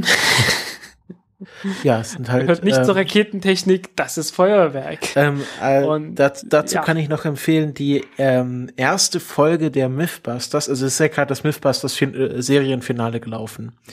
Ähm, also, wir haben jetzt aufgehört. Und da habe ich mir, äh, es gibt auf Netflix Deutschland die ersten drei Staffeln der Mythbusters und ich habe mir mal gestern die erste Folge der Mythbusters angeschaut und da geht es ja, um. Das war der, der erste Versuch von, ich glaube, drei, von drei Episoden, die sie zu dem Thema gemacht haben, ne? Ähm, da ging es dann um, ähm, äh, um Rocket äh, Propelled Liftoff oder ähm, ähm, genau, JATO also, um, Rockets. Genau, JATO, genau, Jet Assisted Liftoff oder Rocket Assisted Liftoff. Das sind so genau. quasi so Mini-Raketen, die man an Flugzeuge dran packt, wenn die Startbahn sehr kurz ist oder sie sehr eine sehr hohe Nutzlast haben, damit sie halt äh, abheben können. Und das haben sie mal in ein Auto gepackt und äh, ja, haben dann ein Auto durch die Wüste gejagt. Ähm, ja. Funktioniert so ähnlich wie, ja, wie so, ist eigentlich im Grunde auch Solid Fuel Boosters. Ich glaube, das sind aber dann. Ja, sind auch. Ja. Sind auch. Es gab, es gab äh, feste, es gab auch flüssige von der Sorte. Äh, ja, äh, es gibt ja dieses tolle Buch namens Ignition. Ignition mit Ausrufezeichen. Äh, kann man im Internet runterladen und äh, ist halt praktisch die Geschichte von äh, lagerbaren Raketentreibstoffen. Sehr amüsant geschrieben, muss man dazu sagen. Also äh, fachlich äh, top, aber auch äh, sehr, sehr amüsant geschrieben. Es gibt, es gibt eine gewisse Spezies von Chemikern, die unglaublich witzig sind. Und äh, der Mensch, der das geschrieben hat, äh, ist einer davon. Äh, der andere nennt sich Derek Löwe oder Lowe oder so. äh, und äh, der betreibt einen Blog namens In the Pipeline. Und äh, da hat er ab und zu mal so eine Sektion Things I Don't Work With. Und das ist unglaublich witzig beschrieben. ja, es gibt auch, ich habe mal in, zu den Recherchen äh, zu der Raumfahrtgeschichtskategorie äh, einen Historiker entdeckt, der sich auf die Geschichte der Explosivstoffe äh, spezialisiert hat. Ja, ja, das, das erinnert mich jetzt spontan daran, dass mal jemand ein Raketentriebwerk gebaut hat, das mit Nitroglycerin funktionierte. oh, das ist aber auch nicht empfehlenswert. mit Methanol ein bisschen gestreckt, aber es ist nicht toll. Man hat es dann sein lassen. Ja. Ähm, War es das zur Titan-Rakete? Ich glaube schon, oder? Ja, mehr oder weniger. Also, Dann, wie gesagt, ich werde mich mal irgendwie noch etwas näher damit beschäftigen, wenn mir ein paar, äh, ein paar nette Episoden da auffallen, äh, Details, dann werde ich mich dazu nochmal melden. Äh, und es gibt ja auch noch ein paar andere. Es gibt ja noch so die, die Tor-Rakete, äh, es gibt ja noch die Atlas-Rakete und ich werde mal schauen, ob ich nicht noch ein paar andere Raketen vorstellen kann. Raketen und Raketenfamilien. Ja. Dann kommen wir jetzt zu Signalen aus dem Weltall. Ähm, das ist ja, so ein Thema, das man vielleicht mitbekommen haben kann, wenn man auf den entsprechenden Seiten unterwegs war. Vielleicht ist es auch an einem vorbeigegangen. Ähm, es geht um die Fast Radio Bursts, ähm, auch FRBs oder im Deutschen Radioblitze genannt. Das waren Signale, die man äh, ja seit äh, Anfang der 2000er immer mal wieder mit äh, diesen Radioteleskopen aufgeschnappt hat. Ähm, wahrscheinlich nicht ganz zufällig, weil dann äh, zu diesem Zeitpunkt die meisten Radioteleskope ans Netz, Netz gegangen sind. Oder halt viele kaum angefangen. Ba kaum was? baut man was und beobachtet, schon findet man Dinge. Ja. Ähm, und dieses verdammte Universum, immer ist da irgendwas. Ähm, und die hat man dann sogar noch nicht mal sofort entdeckt, sondern halt erst äh, Jahre später in den Archiven. Und dann hat's halt auch nichts mehr gebracht, äh, nochmal da äh, an der Stelle des Universum, Universums genauer nachzuschauen. Und ja. jetzt vor zwei Wochen oder ja, in den letzten zwei Wochen ähm, hat es jemand, äh, oder also das, das haben sie schon irgendwie im November geschafft, aber dann letzten zwei Wochen wurde das Paper dazu veröffentlicht. Ähm, die haben äh, relativ zeitnah einen Fast Ready Burst entdeckt und ähm, dann in einem, wie ich finde, sehr spannenden Krimi äh, quasi alle alle äh, Radioteleskope der Welt zusammengeschaltet. Also irgendwie ging dann wirklich so ein Alarm an und dann äh, rufen sie sich gegenseitig an und sagen, du, wir müssen mal eben hier deine deine Radioteleskope ausrichten. Wir suchen da Weltraumsignale. Und dann haben die sich alle zusammengeschnaltet. Jedes kann irgendwas anderes. Also die anderen können halt diese Wellen beobachten, die anderen machen optische Beobachtung oder halt irgendwie äh, äh, schauen sich das sichtbare Spektrum an. Und dann haben sie ähm, das Signal ausgemacht wo man vorher wirklich nicht wusste, wo das herkam. Also es von, ähm, das kommt von der Erde und prallt an der Atmosphäre wieder ab und das ist einfach nur so ein Störsignal bis zu, ähm, das kommt wirklich tief aus dem Weltall, war alles möglich. Und der letztere Fall ist dann eingetreten, oder so dachte man bis dahin. Ähm, man hat nämlich eine Galaxie ähm, 6 Milliarden Lichtjahren Entfernung ausgemacht äh, wo man so noch eine Art Nachglühen gesehen hat. Also da hat doch irgendwas heller geleuchtet, als es sonst tut, beziehungsweise dann ähm, wurde es dunkler und man hat dann ist dann davon ausgegangen, dass das die das Nachglühen dieses Fast Radio Bursts war, wo man davon ausgeht, dass das entweder durch die Kollision von Neutrinosternen ähm, oder schwarzen Löchern, also das, was auch Gravitationswellen Neutronensternen bitte. Neutronensternen. Die, die Dinger, die Dinger bestehen nicht aus Neutrinos. Äh, Neutrinos, das, das wäre eine Herausforderung. äh, nee, äh, äh, entstehen halt dadurch, dass irgendwie äh, Atome halt, wenn sie unter sehr, sehr, sehr, sehr hohem Druck sind, bestehen ja aus Atome immer so aus Protonen, Elektronen und Neutronen. Und wenn der, wenn der Druck wirklich ganz extrem wird und du hast Elektronen und Protonen zusammen, dann äh, passiert irgendwann, dass aus dem Proton, dem Elektron, ein Neutron entsteht. Und äh, in den Neutronensternen ist halt äh, der Druck so unglaublich groß, äh, dass genau das passiert und dann praktisch äh, alles, was da drin ist, also dass dort einfach keine, keine Protonen mehr existieren können und halt äh, der ganze Stern halt äh, zumindest in der Mitte äh, komplett aus Neutronen besteht. Und deswegen heißen die Dinger Neutronensterne. Ja. Und ähm, Ja, das ist halt so eine Entdeckung für Astrophysiker. So eine, ein weiteres Rätsel wurde gelöst. Wo kommen diese Fast Radio Bursts her? Ähm, was, was, was hilft uns das jetzt als einfacher Mann? Ich habe hier aufgeschrieben, was haben Fast Radio Bursts je für uns getan? Und äh, man hat dann mal eben so die äh, halbe Masse des Universums gefunden, weil äh, man kann ja nur ein Drittel der Masse des Universums wirklich beobachten. Also so äh, normale Atome, aus denen wir bestehen, so der, der handelsübliche Sternenstaub, den kann man ja ziemlich einfach beobachten. Aber ja. dann gibt es ja auch noch dunkle Materie und dunkle Energie. Und ja, beziehungsweise äh, da fehlt irgendwas und dann hat man gesagt, ja, das ist dunkle Energie, das ist dunkle genau. Materie und ist ja, gar nicht so mysteriös, man kann es halt nur nicht beobachten. Also man hat ausgerechnet. Ich, ich fand das, ich muss sagen, ich fand das immer etwas lächerlich. Ja, also man darf das nicht so, nicht so, also man hat ausgerechnet, okay, so und so viel Materie müsste im Universum sein. Ich weiß nicht wie, irgendwie haben sie es geschafft. Ähm, und so und so viele haben wir beobachtet. Da fehlt jetzt noch ein Stück, aber das muss ja irgendwo sein. Und ähm, dadurch, dass dieser Fast Radio Burst jetzt sechs Milliarden Lichtjahre gereist ist und man genau wusste, wie lange er unterwegs war, ähm, konnte man durch die Frequenz, also wenn ähm, diese Radiosignale durch heiße Gase fliegen, was ein Großteil dieser unbeobachtbaren Masse ist, weil es sehr dünne, heiße Gase sind, die man sehr schlecht mhm. beobachten kann. Dann verzerrt, wird dadurch die Frequenz dieser Radiosignale verzerrt, also so, dass das Spektrum sich so auf eine Sekunde aufspaltet, also dass äh, das erste Signal kommt und dann eine Sekunde, und dann über eine Sekunde verteilt die ganzen anderen Frequenzbänder auch noch reinkommen. Ja. Und damit konnte man berechnen, wie viel Masse dieses Radiosignal vom Weg von der Galaxie zur Erde durchquert hat und hat das dann quasi hochgerechnet hat festgestellt, unsere äh, Berechnungen stimmen, da muss diese dunkle äh, Masse irgendwo sein. Wir können sie zwar nicht beobachten, aber durch diese Beobachtung der Radiosignale haben wir bewiesen, dass es sie geben muss, was man halt davor nicht konnte. Und das ist das quasi der wissenschaftliche Durchbruch daran, was ich auch so faszinierend daran finde. Ja.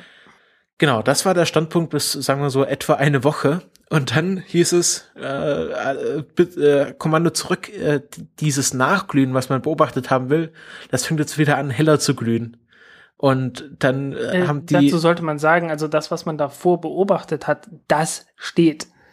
Das steht fest und das wird sich auch nicht mehr ändern. Auf was nimmst du jetzt Bezug? Also äh, die, die Frage nach der Masse des Universums und so weiter. Äh, ja, ja. Nach der Masse im Universum. Äh, wenn man das einmal beobachtet hat, ist es egal, äh, wie dieses Radiosignal mal entstanden ist. Äh, wenn man das beobachtet hat, dann weiß man, okay, ja. so und so sieht das jetzt aus. Ja, aber wir reden jetzt von diesem einen bestimmten Fast Radio Burst, wo man halt dieses Nachglühen beobachtet haben will. Und das Interessante ist, man hat dann das natürlich jetzt weiter beobachtet und hat entdeckt, das fängt ja wieder an heller zu glühen und das dürfte euch beim Nachglühen nicht passieren.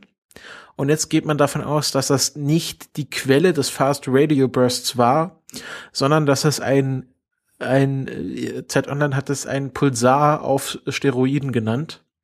Also einen riesigen großen Pulsarstern, der halt, der halt in gewissen Abständen immer heller leuchtet und mal dunkler leuchtet, aber nicht die Quelle dieser Fast Radio Burst ist. Und das hat mich so die letzte Woche beschäftigt. Das war ein, ein Astronomie-Krimi für mich. Hm, ja. Ja, und ich habe halt gesagt, äh, ich habe halt gleich abgewunken, weil äh, ich muss halt sagen, äh, mit, mit Radioastronomie kenne ich mich nicht so richtig aus.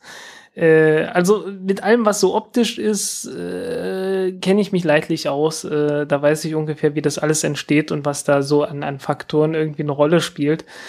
Aber äh, ich kenne mich nicht wirklich damit aus, wie, äh, wie Radiowellen genau entstehen und äh, vor allen Dingen, was für, äh, also wie das halt mit Neutronensternen und so weiter, mit welchen Prozessen das dort genau entsteht. Äh, damit hatte ich mich irgendwie noch nie auseinandergesetzt und äh, ja, deswegen habe ich da abgewunken.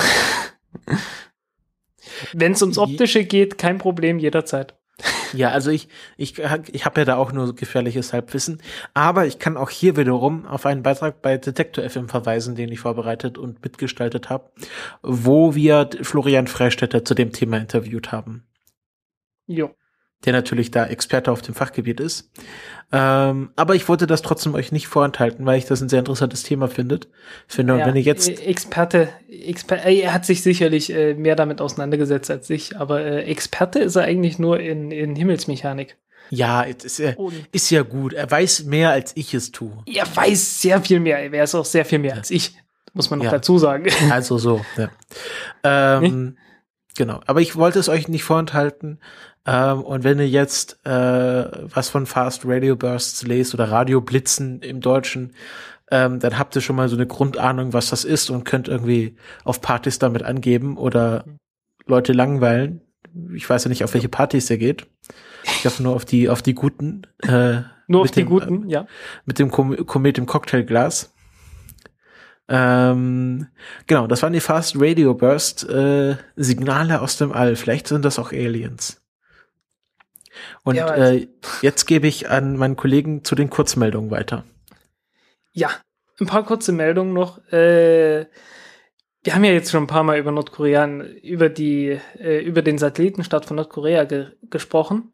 Ähm, und ganz kurzer Nachtrag, äh, wie beim letzten Mal schon mal kurz diskutiert, der Satellit hat sich stabilisiert. Äh, kann, man kann sowas ja beobachten und wenn der sich dreht, äh, dann, dann ja, sieht man das einfach, weil wird dunkler und heller und dunkler und heller und dunkler und heller und so weiter.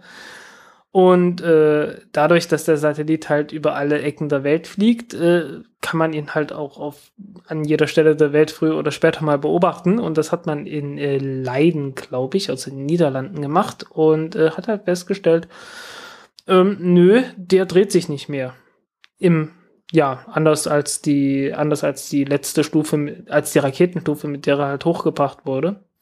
So heißen, äh, tatsächlich ist da irgendwo ein Stabilisierungsmechanismus drin gewesen, der halt einfach bloß eine Weile gebraucht hat, dieses Ding zu stabilisieren. Äh, und äh, ja, jetzt ist er halt halbwegs stabil.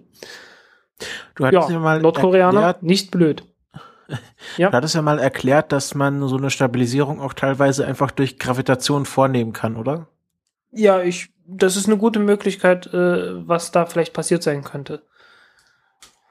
Ähm, ja, du hast halt einfach bloß, wenn du, wenn du halt ein, äh, ein Gewicht hast, das relativ äh, weit von dem, äh, weit von dem Satelliten weg ist, dann wird das ja, wenn es etwas näher an der Erde, immer wenn es etwas näher an der Erde ist, äh, deutlich, also deutlich, ein wenig stärker angezogen als der Satellit, der ja weiter weg ist.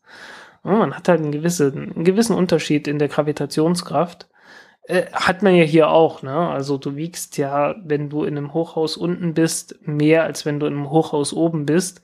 Ist kein großer Unterschied. Aber wenn man da oben im, im Weltall ist und äh, halt sowieso überall Vakuum ist und sonst keine Kräfte großartig wirken, dann äh, macht das so mit der Zeit immer ein bisschen was aus und nach ein paar Tagen oder Wochen äh, reicht das aus, um so einen Satelliten zu stabilisieren. Äh, alte Technik. Deswegen habe ich halt schon beim letzten Mal gesagt, äh, wartet mal ab, ob sich das Ding nicht doch stabilisiert. Äh, es gibt halt Techniken, die brauchen eine Weile. Jo.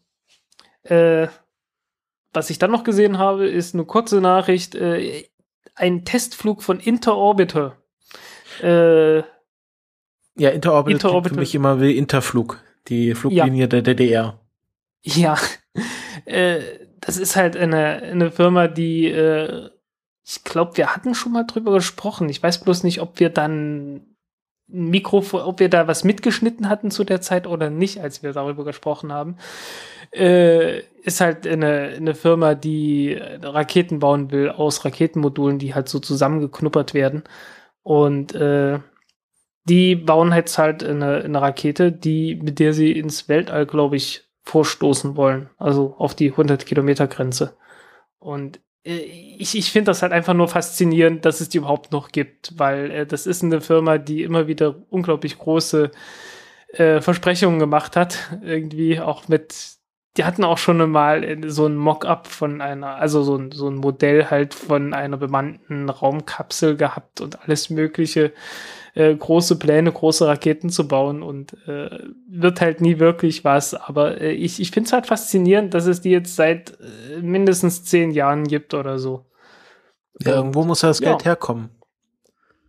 Ja, äh, es ist halt wenig Geld vor allen Dingen. Glaube ich. Ja, aber trotzdem, Ähm, also Raketen. ich habe keine Ahnung, wie die sich bei.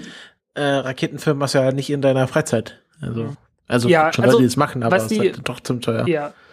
Also einmal, was die machen, ist, dass sie kleine äh, Testnutzlasten äh, halt äh, ja verkaufen, die man dann halt mit so einer kleinen Rakete, was halt letzten Endes nur, also nicht mehr als eine Höhenforschungsrakete ist, äh, starten lassen kann. Und äh, ja, damit kriegen die halt ein bisschen Geld rein. Ich habe keine Ahnung, wie die sich genau äh, finanzieren. Überhaupt nicht. Ich, ich finde es halt wirklich einfach nur faszinierend, dass es die gibt.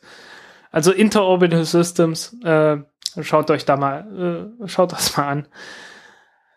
Um, ja, und zu guter Letzt, Iridium. Äh, Iridium, äh, das sind die, die mit den Satelliten, die ab und zu mal blinken.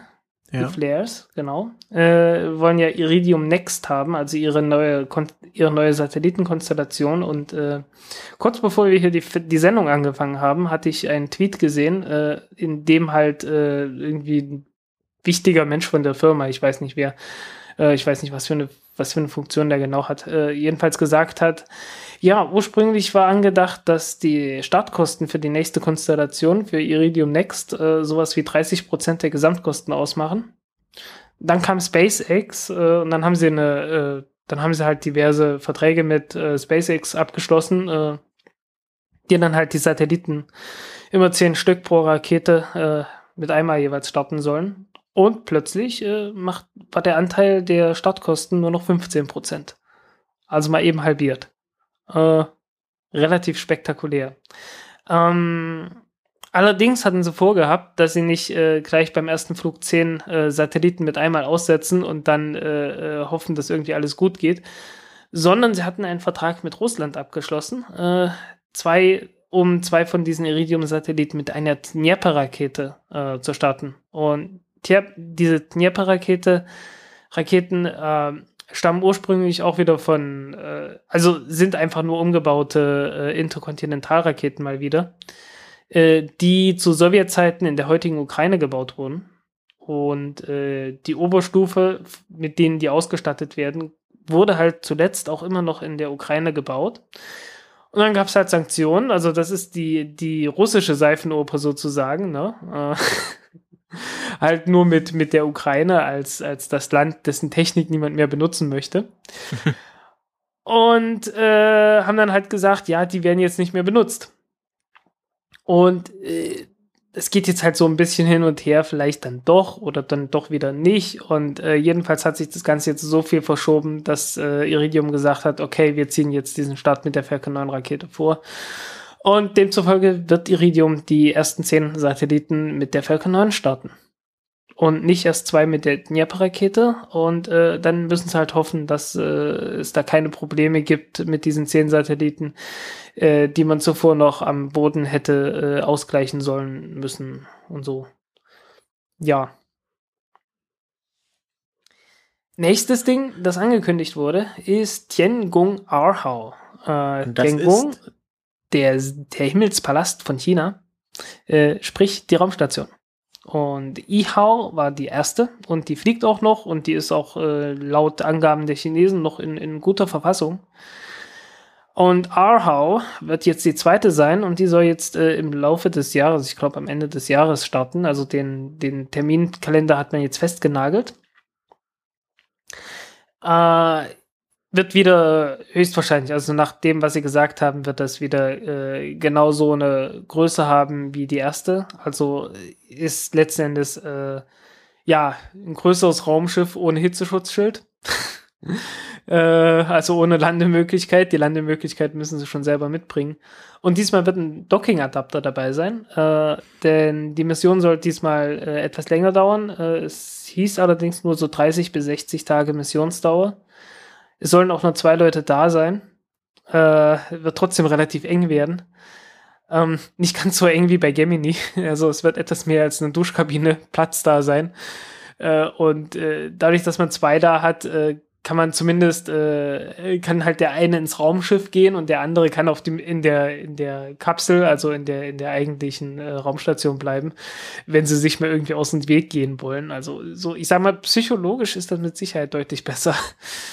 Und äh, ja, gestartet wird das Ganze mit einer Langmarsch 2 Rakete. Äh, genauso wie die, wie die Shenzhou, äh, also die bemannten Raumsch Raumschiffe von China, die halt äh, ein verbesserter Nachbau der Sojus-Raketen, äh, der Sojus-Raumschiffe sind. Und ein, ja, ein Raumtransporter soll zwischendurch vorbeigeschickt äh, werden und der wird dann gestartet mit einer Langen Marsch 7 Rakete. Äh, Lange Marsch 7, äh, um die Verwirrung perfekt zu machen, Lange Marsch 6 Rakete hatten wir schon mal gehabt.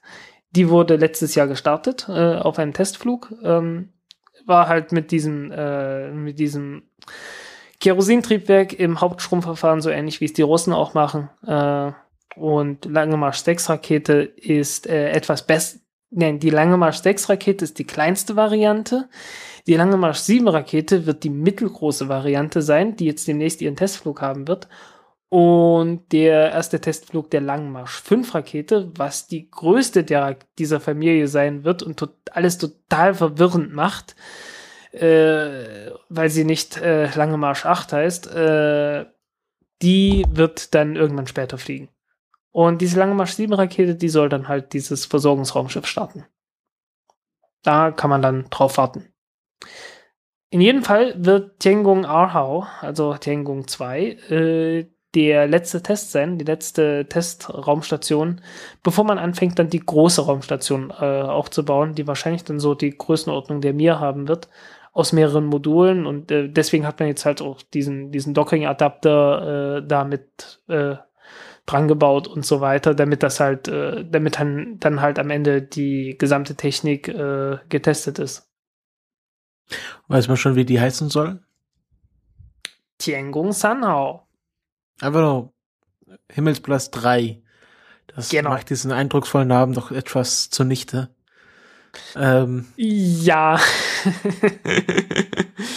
Wobei. Ja, ich äh, weiß nicht. Vielleicht, vielleicht, äh, also das gehört alles noch zu einem Projekt. Äh, ein Projekt, dessen Projektnummer 921 oder so, ich weiß es nicht mehr, äh, mir jetzt gerade entfallen ist. Ähm, jedenfalls, das ist noch die, so ein Projekt und das besteht auch schon seit längerer Zeit. Und äh, der Bau von Tiangong Sanhao ist da halt der, der letzte Schritt sozusagen von diesem Projekt. Und ich schätze, nachdem man äh, das Ganze irgendwann äh, abgeschlossen hat, äh, wird man dann sicherlich auch auf einen neuen Namen umschwenken. Mhm. Ja, ich finde es ja, find's ja interessant, dass, dass man, man hat die Chinesen ja aus, von dem ISS-Projekt bewusst ausgeschlossen, obwohl die ja Interesse angemeldet hatten. Ja. Und es wird ja wahrscheinlich dann irgendwann eine Zeit geben, wo wir bei den Chinesen anklopfen müssen, um, äh, um vielleicht bei, im Baumhaus im Weltraum mitspielen zu dürfen. Ja, das äh, oder siehst du das anders? Werden wir sehen, wie die dann, wie die dann reagieren werden. Äh, ich glaube, die, ich glaube, als Europäer werden wir da keine allzu großen Probleme haben. Äh, ich glaube, die, es gibt da eine etwas bessere äh, Basis der Zusammenarbeit, aber naja, mal schauen. Ja, also gerade Deutschland und China sind ja, also ich glaube, gerade Deutschland und China sind ja irgendwie nicht so äh, haben ja keine Probleme miteinander, eher andersrum. Also eher so wirtschaftliche hm. Zusammenarbeit gibt's ja schon. Ja, wird man sehen. Okay, das war's von mir. Das war's von dir. Ähm, ich muss gerade noch das Workflow hier aufmachen, was jetzt kommt. Ah, okay. Dann jetzt kommen wir, kommen wir zum, zum angenehmen Teil dieser Sendung. Ähm, wir wurden ja vom History Tobi auf Twitter mal gebeten, unsere fünf Lieblingsmonde zu ranken. Ähm, das sei in einem anderen Podcast, dem Lift-Off-Podcast, schon gemacht worden und er würde gern mal unsere fünf Lieblingsmonde wissen. Wir haben uns jetzt auf eine quasi Top 5 geeinigt, also fünf Monde für uns beide. Ja. Weil ich auch, ehrlich zugeben ich wüsste jetzt auch nicht fünf Monde quasi so aus dem Stegreif und äh, von da meine fünf Lieblingsmonde irgendwie. Also wir haben uns jetzt auf eine Liste, auf eine gute Liste geeinigt. Ähm, und ich sag mal, wir fangen mal mit Nummer fünf an. Das ist der Mond Daktyl. Was macht den Mond ja. Daktyl denn so besonders? Ja, der Mond Daktyl ist kein Mond von einem Planeten. Es ist der Mond eines Satelliten namens Ida. Äh, eines Satelliten, eines, äh, eines Asteroiden namens Ida. Und ist, soweit ich weiß, der erste, äh, der erste Mond, den man um einen Asteroiden gefunden hat. Und ja, ich mag ihn. Ist ein kleiner Mond. Ein richtig schöner kleiner von einem Asteroiden. Juhu. Deswegen mag ich den. Von, ja, also es ist. Äh, es ist, ist ein Mond. Der, der einzige er kreist Mond, Ist der einzige Mond eines Asteroiden oder gibt es auch andere Asteroidenmonde? Äh, ich glaube, man hat noch sehr viel mehr gefunden. Später. Äh, hm. Und äh, von dem gibt es vor allen Dingen auch ein Foto. Ah, okay. Ja. Platz 4. Äh, ich, ich, erinnere mich, ich erinnere mich gerade daran, es wird eine, eine Mission geben namens AIM und eine namens DART, bei der ein, ein anderer Asteroidenmond äh, irgendwie abgeschossen werden soll. Also soll mit ja, äh, man, man will halt, man will halt äh, testen, wie schwer es ist, einen Asteroiden äh, ja praktisch abzulenken mit einem, äh, ja, mit einem Impact. Und äh, das kann man halt am besten machen, indem man einen Mond um einen Asteroiden äh, halt mit sowas trifft und dann einfach guckt, um wie viel hat sich jetzt die, die Umlaufbahn geändert. Das ist dann relativ äh, empfindlich. Wäre es das ja. erste Mal, dass, dass Menschen die Umlaufbahn eines äh, eines Mondes beeinflussen oder eines, eines Himmelskörpers beeinflussen würden? Na, das nicht, aber es wäre das erste Mal, dass das signifikant wäre. ja, da, das meine ich. Also wirklich signifikant. Ähm, äh, ich schätze mal, ich weiß auch nicht um wie viel. Ich weiß auch nicht um wie viel. Also äh, das Ding ist, glaube ich, relativ massiv. Also äh, es wird keine, es werden keine riesigen Änderungen sein, aber äh, messbar. Okay. Ähm, Platz zwei nimmt der Mond Io ein. Io. Der um den Jupiter kreist. Ja. Oder die um den Jupiter. Also der vulkanisch aktivste Mond im Sonnensystem. Äh, war auch der erste Mond, bei dem man, äh, also der, der erste Körper außerhalb der Erde, bei dem man vulkanische Aktivität beobachten konnte. Äh, damals mit, puh, wer war's? War das schon auf den Voyager-Missionen, wo man das beobachtet hat? Ich glaube sogar. Ja, äh, wird wahrscheinlich so sein ja, dann später mit, äh, was war es, Galileo hieß die, ne? Äh, die zweite mm. große Jupiter-Mission. Ja. ja. Äh, Gibt es nicht gerade eine, ist nicht gerade eine Juno-Mission in Planung? Also auch eine Jupiter-Mission? Nein, nein die, ist, die ist nicht in Planung, die ist unterwegs. Ah, ah die ist unterwegs. Ich glaube, die, die soll doch im, sollte im Juli ankommen? Ich glaube, irgendwie im Sommer. Hatten wir uns, wir hatten uns vor kurzem darüber unterhalten. Ja, kann äh. Ich glaube, ich glaube, im Juli war das. Da gab es irgendwo so diese, diese Verwirrung, äh, die heißt Juno und kommt im Juli an oder irgend sowas war da doch. Ja. ähm, die, soweit ich mich erinnere, sind die vulkanischen Aktivitäten auf Io durch ähm, die Veränderung der Gravitation von Jupiter, also dass, dass Jupiter halt so ja. einen starken gravitationalen Einfluss auf den Mond hat und dann richtig yep. mal durchknetet. Ja, genau. Okay. Das ist das ist da die Ursache. Äh, bei uns ist es ja, bei uns kommt die Wärme aus dem Erdinneren ja hauptsächlich durch den Zerfall von radioaktiven äh, Elementen, also hauptsächlich Uran, Thorium und Kalium. Okay. So das allergrößte, irgendwie 80 Prozent der Wärme oder was in der Größenordnung. Jo! Kommen wir zu Platz drei. Äh, das ist ähm, Enceladus, der hellste Körper oder der hellste Himmelskörper nach der Sonne im Sonnensystem, weil er äh, mit Eis bedeckt ist und dadurch sehr, sehr strahlt. Ähm, die Cassini-Sonde hat äh, vor kurzem, da haben wir auch im Podcast drüber gesprochen, Bilder von äh, Enceladus aufgenommen und ist auch mal durch eine Eiswolke durchgeflogen. Ähm, ja, sehr weiß, auch sehr hell, sehr eisig. Ja, äh, das Durchfliegen dieser Wolke, das war neu. Äh, Bilder hat die schon jede Menge gemacht und ja, äh, sie aber waren alle toll. Aktuelle Bilder meinte ich damit. Das ist sozusagen ja. das Hoff, das Hoff unseres Sonnensystems. Ja. Nummer zwei. Nummer zwei. Ist das ist mein Favorit. Ja. Charon. Der, der, der größte Mond äh, im Vergleich zum, äh, zum Planeten, den er umkreist. Genau, das ist nämlich hm? der größte Mond von Pluto. Ähm, und äh, den finde ich durch seine Namensgebung sehr interessant, weil man hat ähm, die, äh, die Landschaft auf Charon nach ähm, äh, äh, fiktiven und echten äh, Weltenreisenden oder äh, Erforschern benannt und ihren Fahrzeugen oder ihren Vehikeln.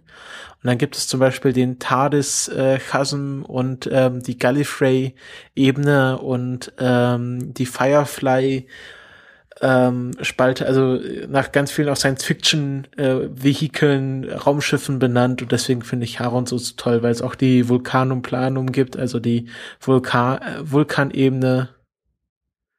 Das ist alles jo. sehr schön.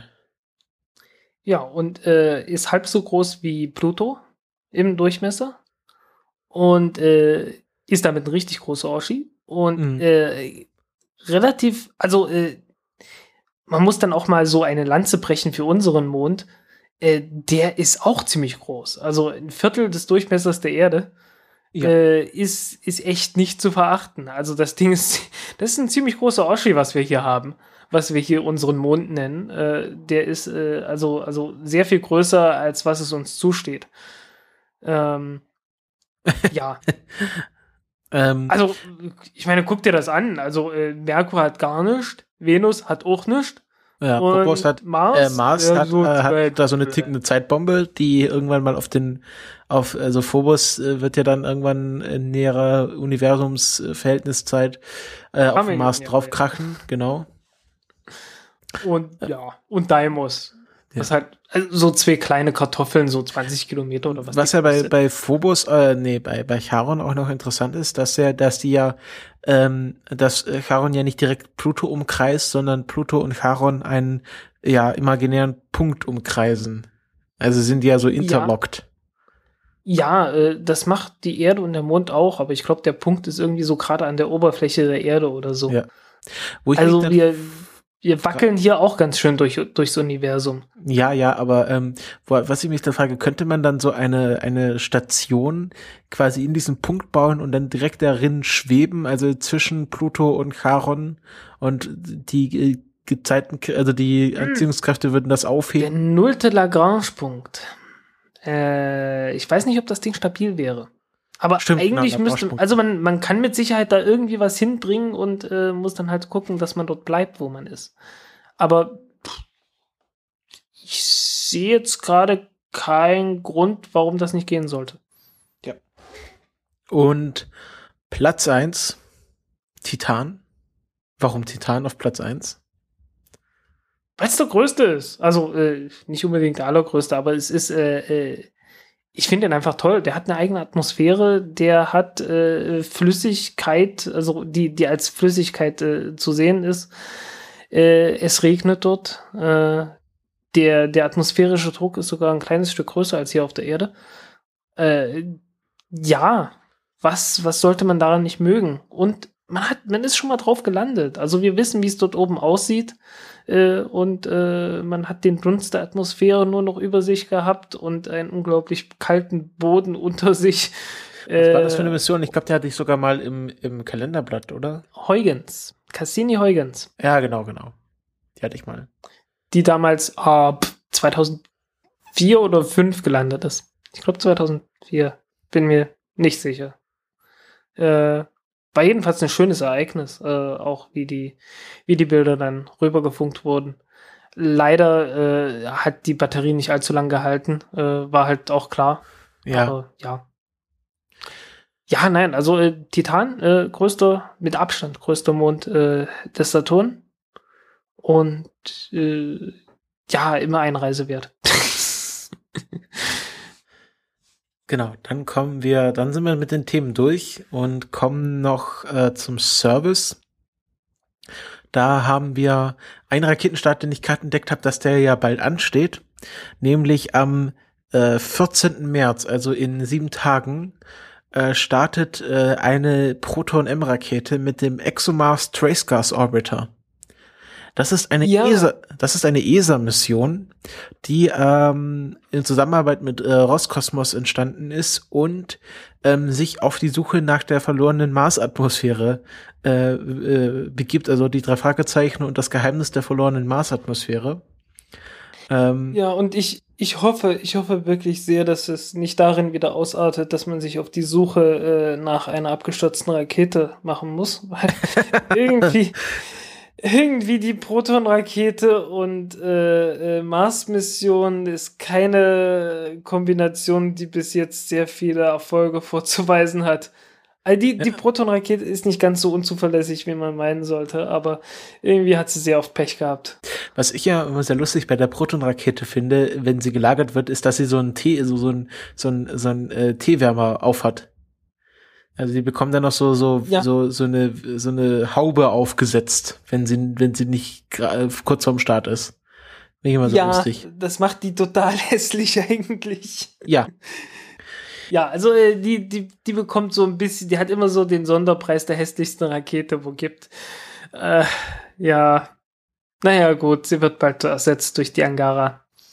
Äh, dann wird hoffentlich alles besser mit der Angara 5. mit dem Angriff Angaras Wird noch eine ganze werden. Weile brauchen.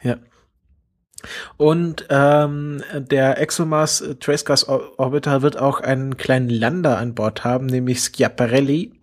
Nicht zu wechseln mit dem Krater Schiaparelli auf dem Mars.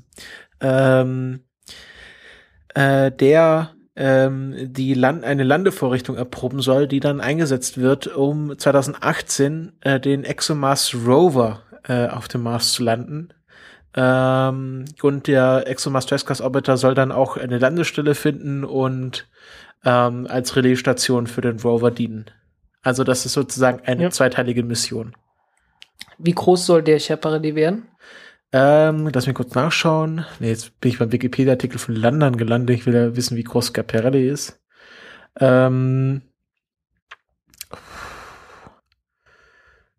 das ist wahrscheinlich so wie so ein, wie so eine, ja, wie so, wie so ein Roomba groß wahrscheinlich.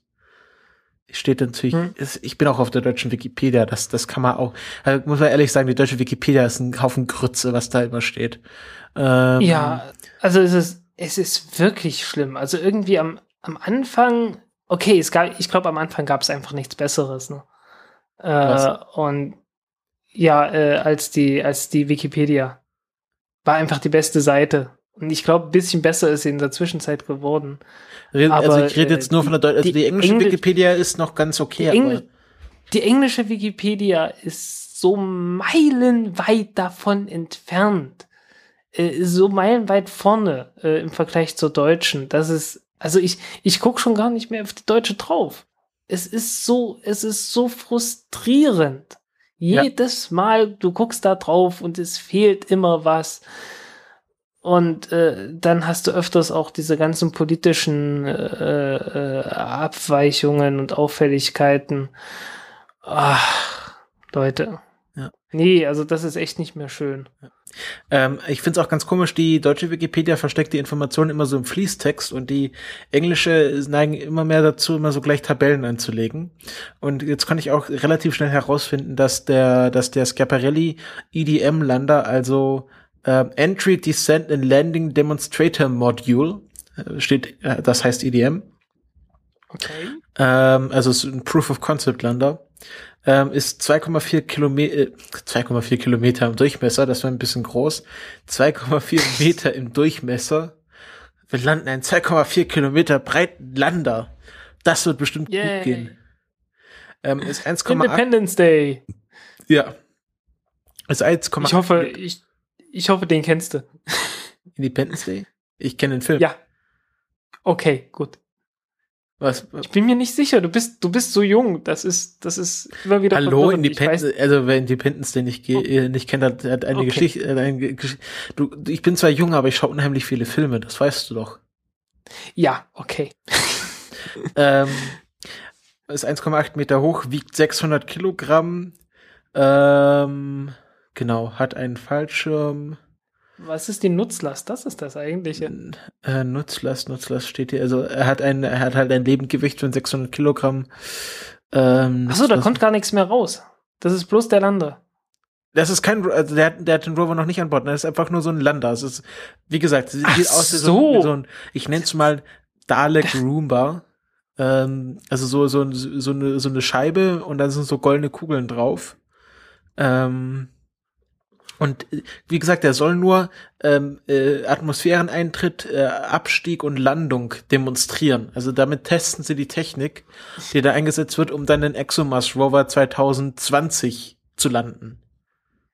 Ja, okay, alles klar. Äh, ich weiß nicht, ich hatte irgend sowas im Kopf, wie äh, die machen da noch was anderes mit.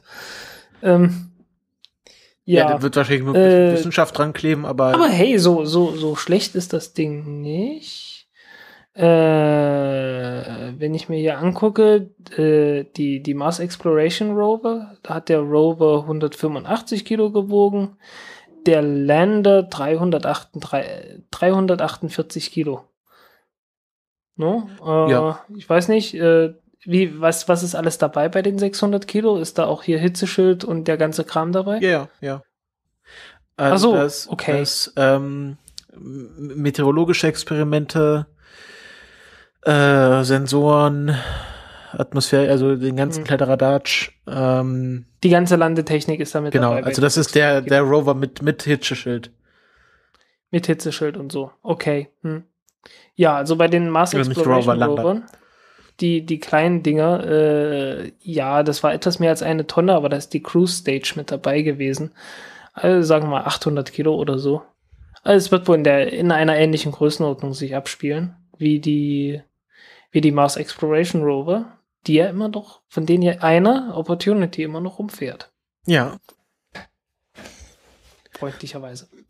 Ja, Ja. das ist, das ist, Äh, ähm, tut uns leid, dass wir wieder mal Nein, äh, wurde ja, wurde ja, wurde ja gesagt, äh, wir sollen mehr, wieder mehr, ein bisschen mehr googeln und nicht immer nur sagen, wissen wir nicht, weil alles andere ist äh, NTV. Jo.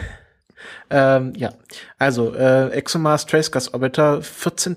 März. Ich bin mir gerade nicht sicher, Uhrzeit ist äh, steht noch nicht fest, äh, oder? Werden wir sehen. Äh, Genau, also 14. drückt März. jedenfalls unbedingt die Daumen.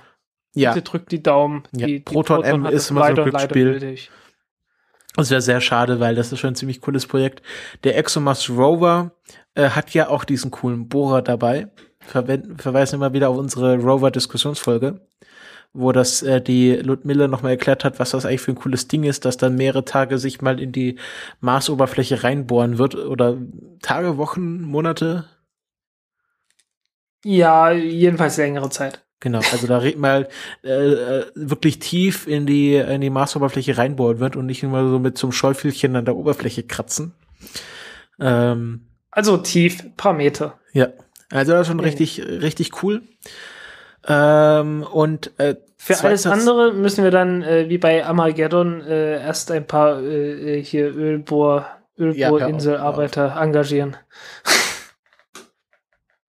Zweite ist, ähm, was ich gerade entdeckt habe vom New Yorker, das ist ziemlich lustig. Die haben Major Tom mal als NASA Investigation aufge aufgearbeitet. Ähm, also genau hier die Einleitung ist, ähm, also die haben quasi die, die Lyrics von Major Tom genommen und dann die Kommentare der, äh, also es geht darum, äh, Major Tom ist ja im Weltraum verschollen gegangen und jetzt gibt es eine eine Untersuchung, wie es halt immer gibt nach Unfällen bei der NASA und jetzt wird das mit den gibt es diese Lyrics mit den Kommentaren der Untersuchungsbeauftragten. Also Ground Control to Major Tom, take your proton pills and put your helmet on. Das ist das Kommentar der Untersuchungsbehörde. The panel found the command to swallow nutritional supplements just moments before liftoff to be reckless and foolhardy. ähm, und dann, warte hier so, ähm, was ich sehr lustig finde, ähm, dann gibt's ja so, äh, die, die eine Stelle des Lyrics ist ja Planet Earth, Planet Earth is blue. Und Kommentar ist, taxpayers who spent 4.8 billion on the mission were surely not thrilled with this banal observation. ähm, ja, man, man, hätte, man hätte mindestens irgendwie ein Spektrum aufnehmen können, Genau. das stimmt schon. Tell my wife I love her very much, she knows. Und dann einfach nur, Major Tom is not married. Also sehr, ein sehr lustiger Artikel. Also einfach mal Major Tom als, äh, als Untersuchungs, äh, Untersuchungsreport. Investigation Report. Ähm, als Empfehlung, um sich das mal durchzulesen. Ähm, als hast du noch was? Sonst würde ich zur Werbung übergehen und dann die Sache hier ich auch beenden. glaube, so viel ist nicht mehr. Äh, es kam noch ein Kommentar äh, zu, zu Ach ja, genau, gut, CS9. Kommentare. Und ich glaube, darauf sind wir eingegangen, oder? Ja, SES ist eine große Firma, ist Ja. eine richtig große Firma, ist eine dieser Luxemburger Firmen. Äh, umso kleiner das Land, umso größer die, umso größer die Satellitenfirmen, das wissen wir ja.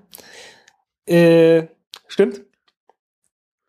Und äh, ja, okay, äh, wir haben ja schon drüber gesprochen. Äh, wie gesagt, die, die Mission war schon ziemlich anspruchsvoll, äh, dass, dass man halt nicht allzu viel Treibstoffreserven dabei hatte. Bei der, bei der Äh. Landung von SpaceX meinst du? Ja. Genau. Äh, wie gesagt, das, das hat sich dann dadurch geklärt, dass wir halt schon den, den Start begleitet haben. Ja. Ähm, dann noch Danksagung. Wir haben in letzter Zeit relativ viele PayPal-Spenden bekommen. Also einmal vom Christian, der sich bedankt hat, dass wir jetzt diese NASA-Raumfahrt, ähm, diese Raketengeschichte der Raumfahrt äh, Reihe angefangen haben, hat sich mit äh, finanziellen Mhm. Unterstützung bedankt und jetzt nochmal kurz vor der Sendung hat nochmal Yoga äh, was überwiesen. Sind wir auch sehr dankbar Ja. dafür. Thomas hat, äh, ein, ein Thomas hat sich bei mir gemeldet und auch äh, überwiesen. Ah, okay. Das sind 10 Euro über, über PayPal. ja, also und hat sich äh, bedankt für die großartigen Stunden. Vielen, Ja. vielen Dank auch an dich und äh, gern geschehen. Sehr gern geschehen. Ja, ähm, wir haben auch Flatterer jede Menge, die wir, also ist halt das nach dem Flatter-System kann ich nicht mal sehen, we, wer uns jetzt direkt flattert, aber da danken wir natürlich auch sehr. Und nicht da- zu vergessen, Moment, den Christian möchte ich mich auch noch bedanken. Ah, Der okay. hat auch gesagt, dass es der zum Countdown-Podcast ist. Und ja, äh, noch jemand? Noch jemand? Nein, die haben nicht gesagt, wozu es ist. Äh, wenn sich hier jemand unerwähnt fühlt, ähm, ich bedanke mich trotzdem.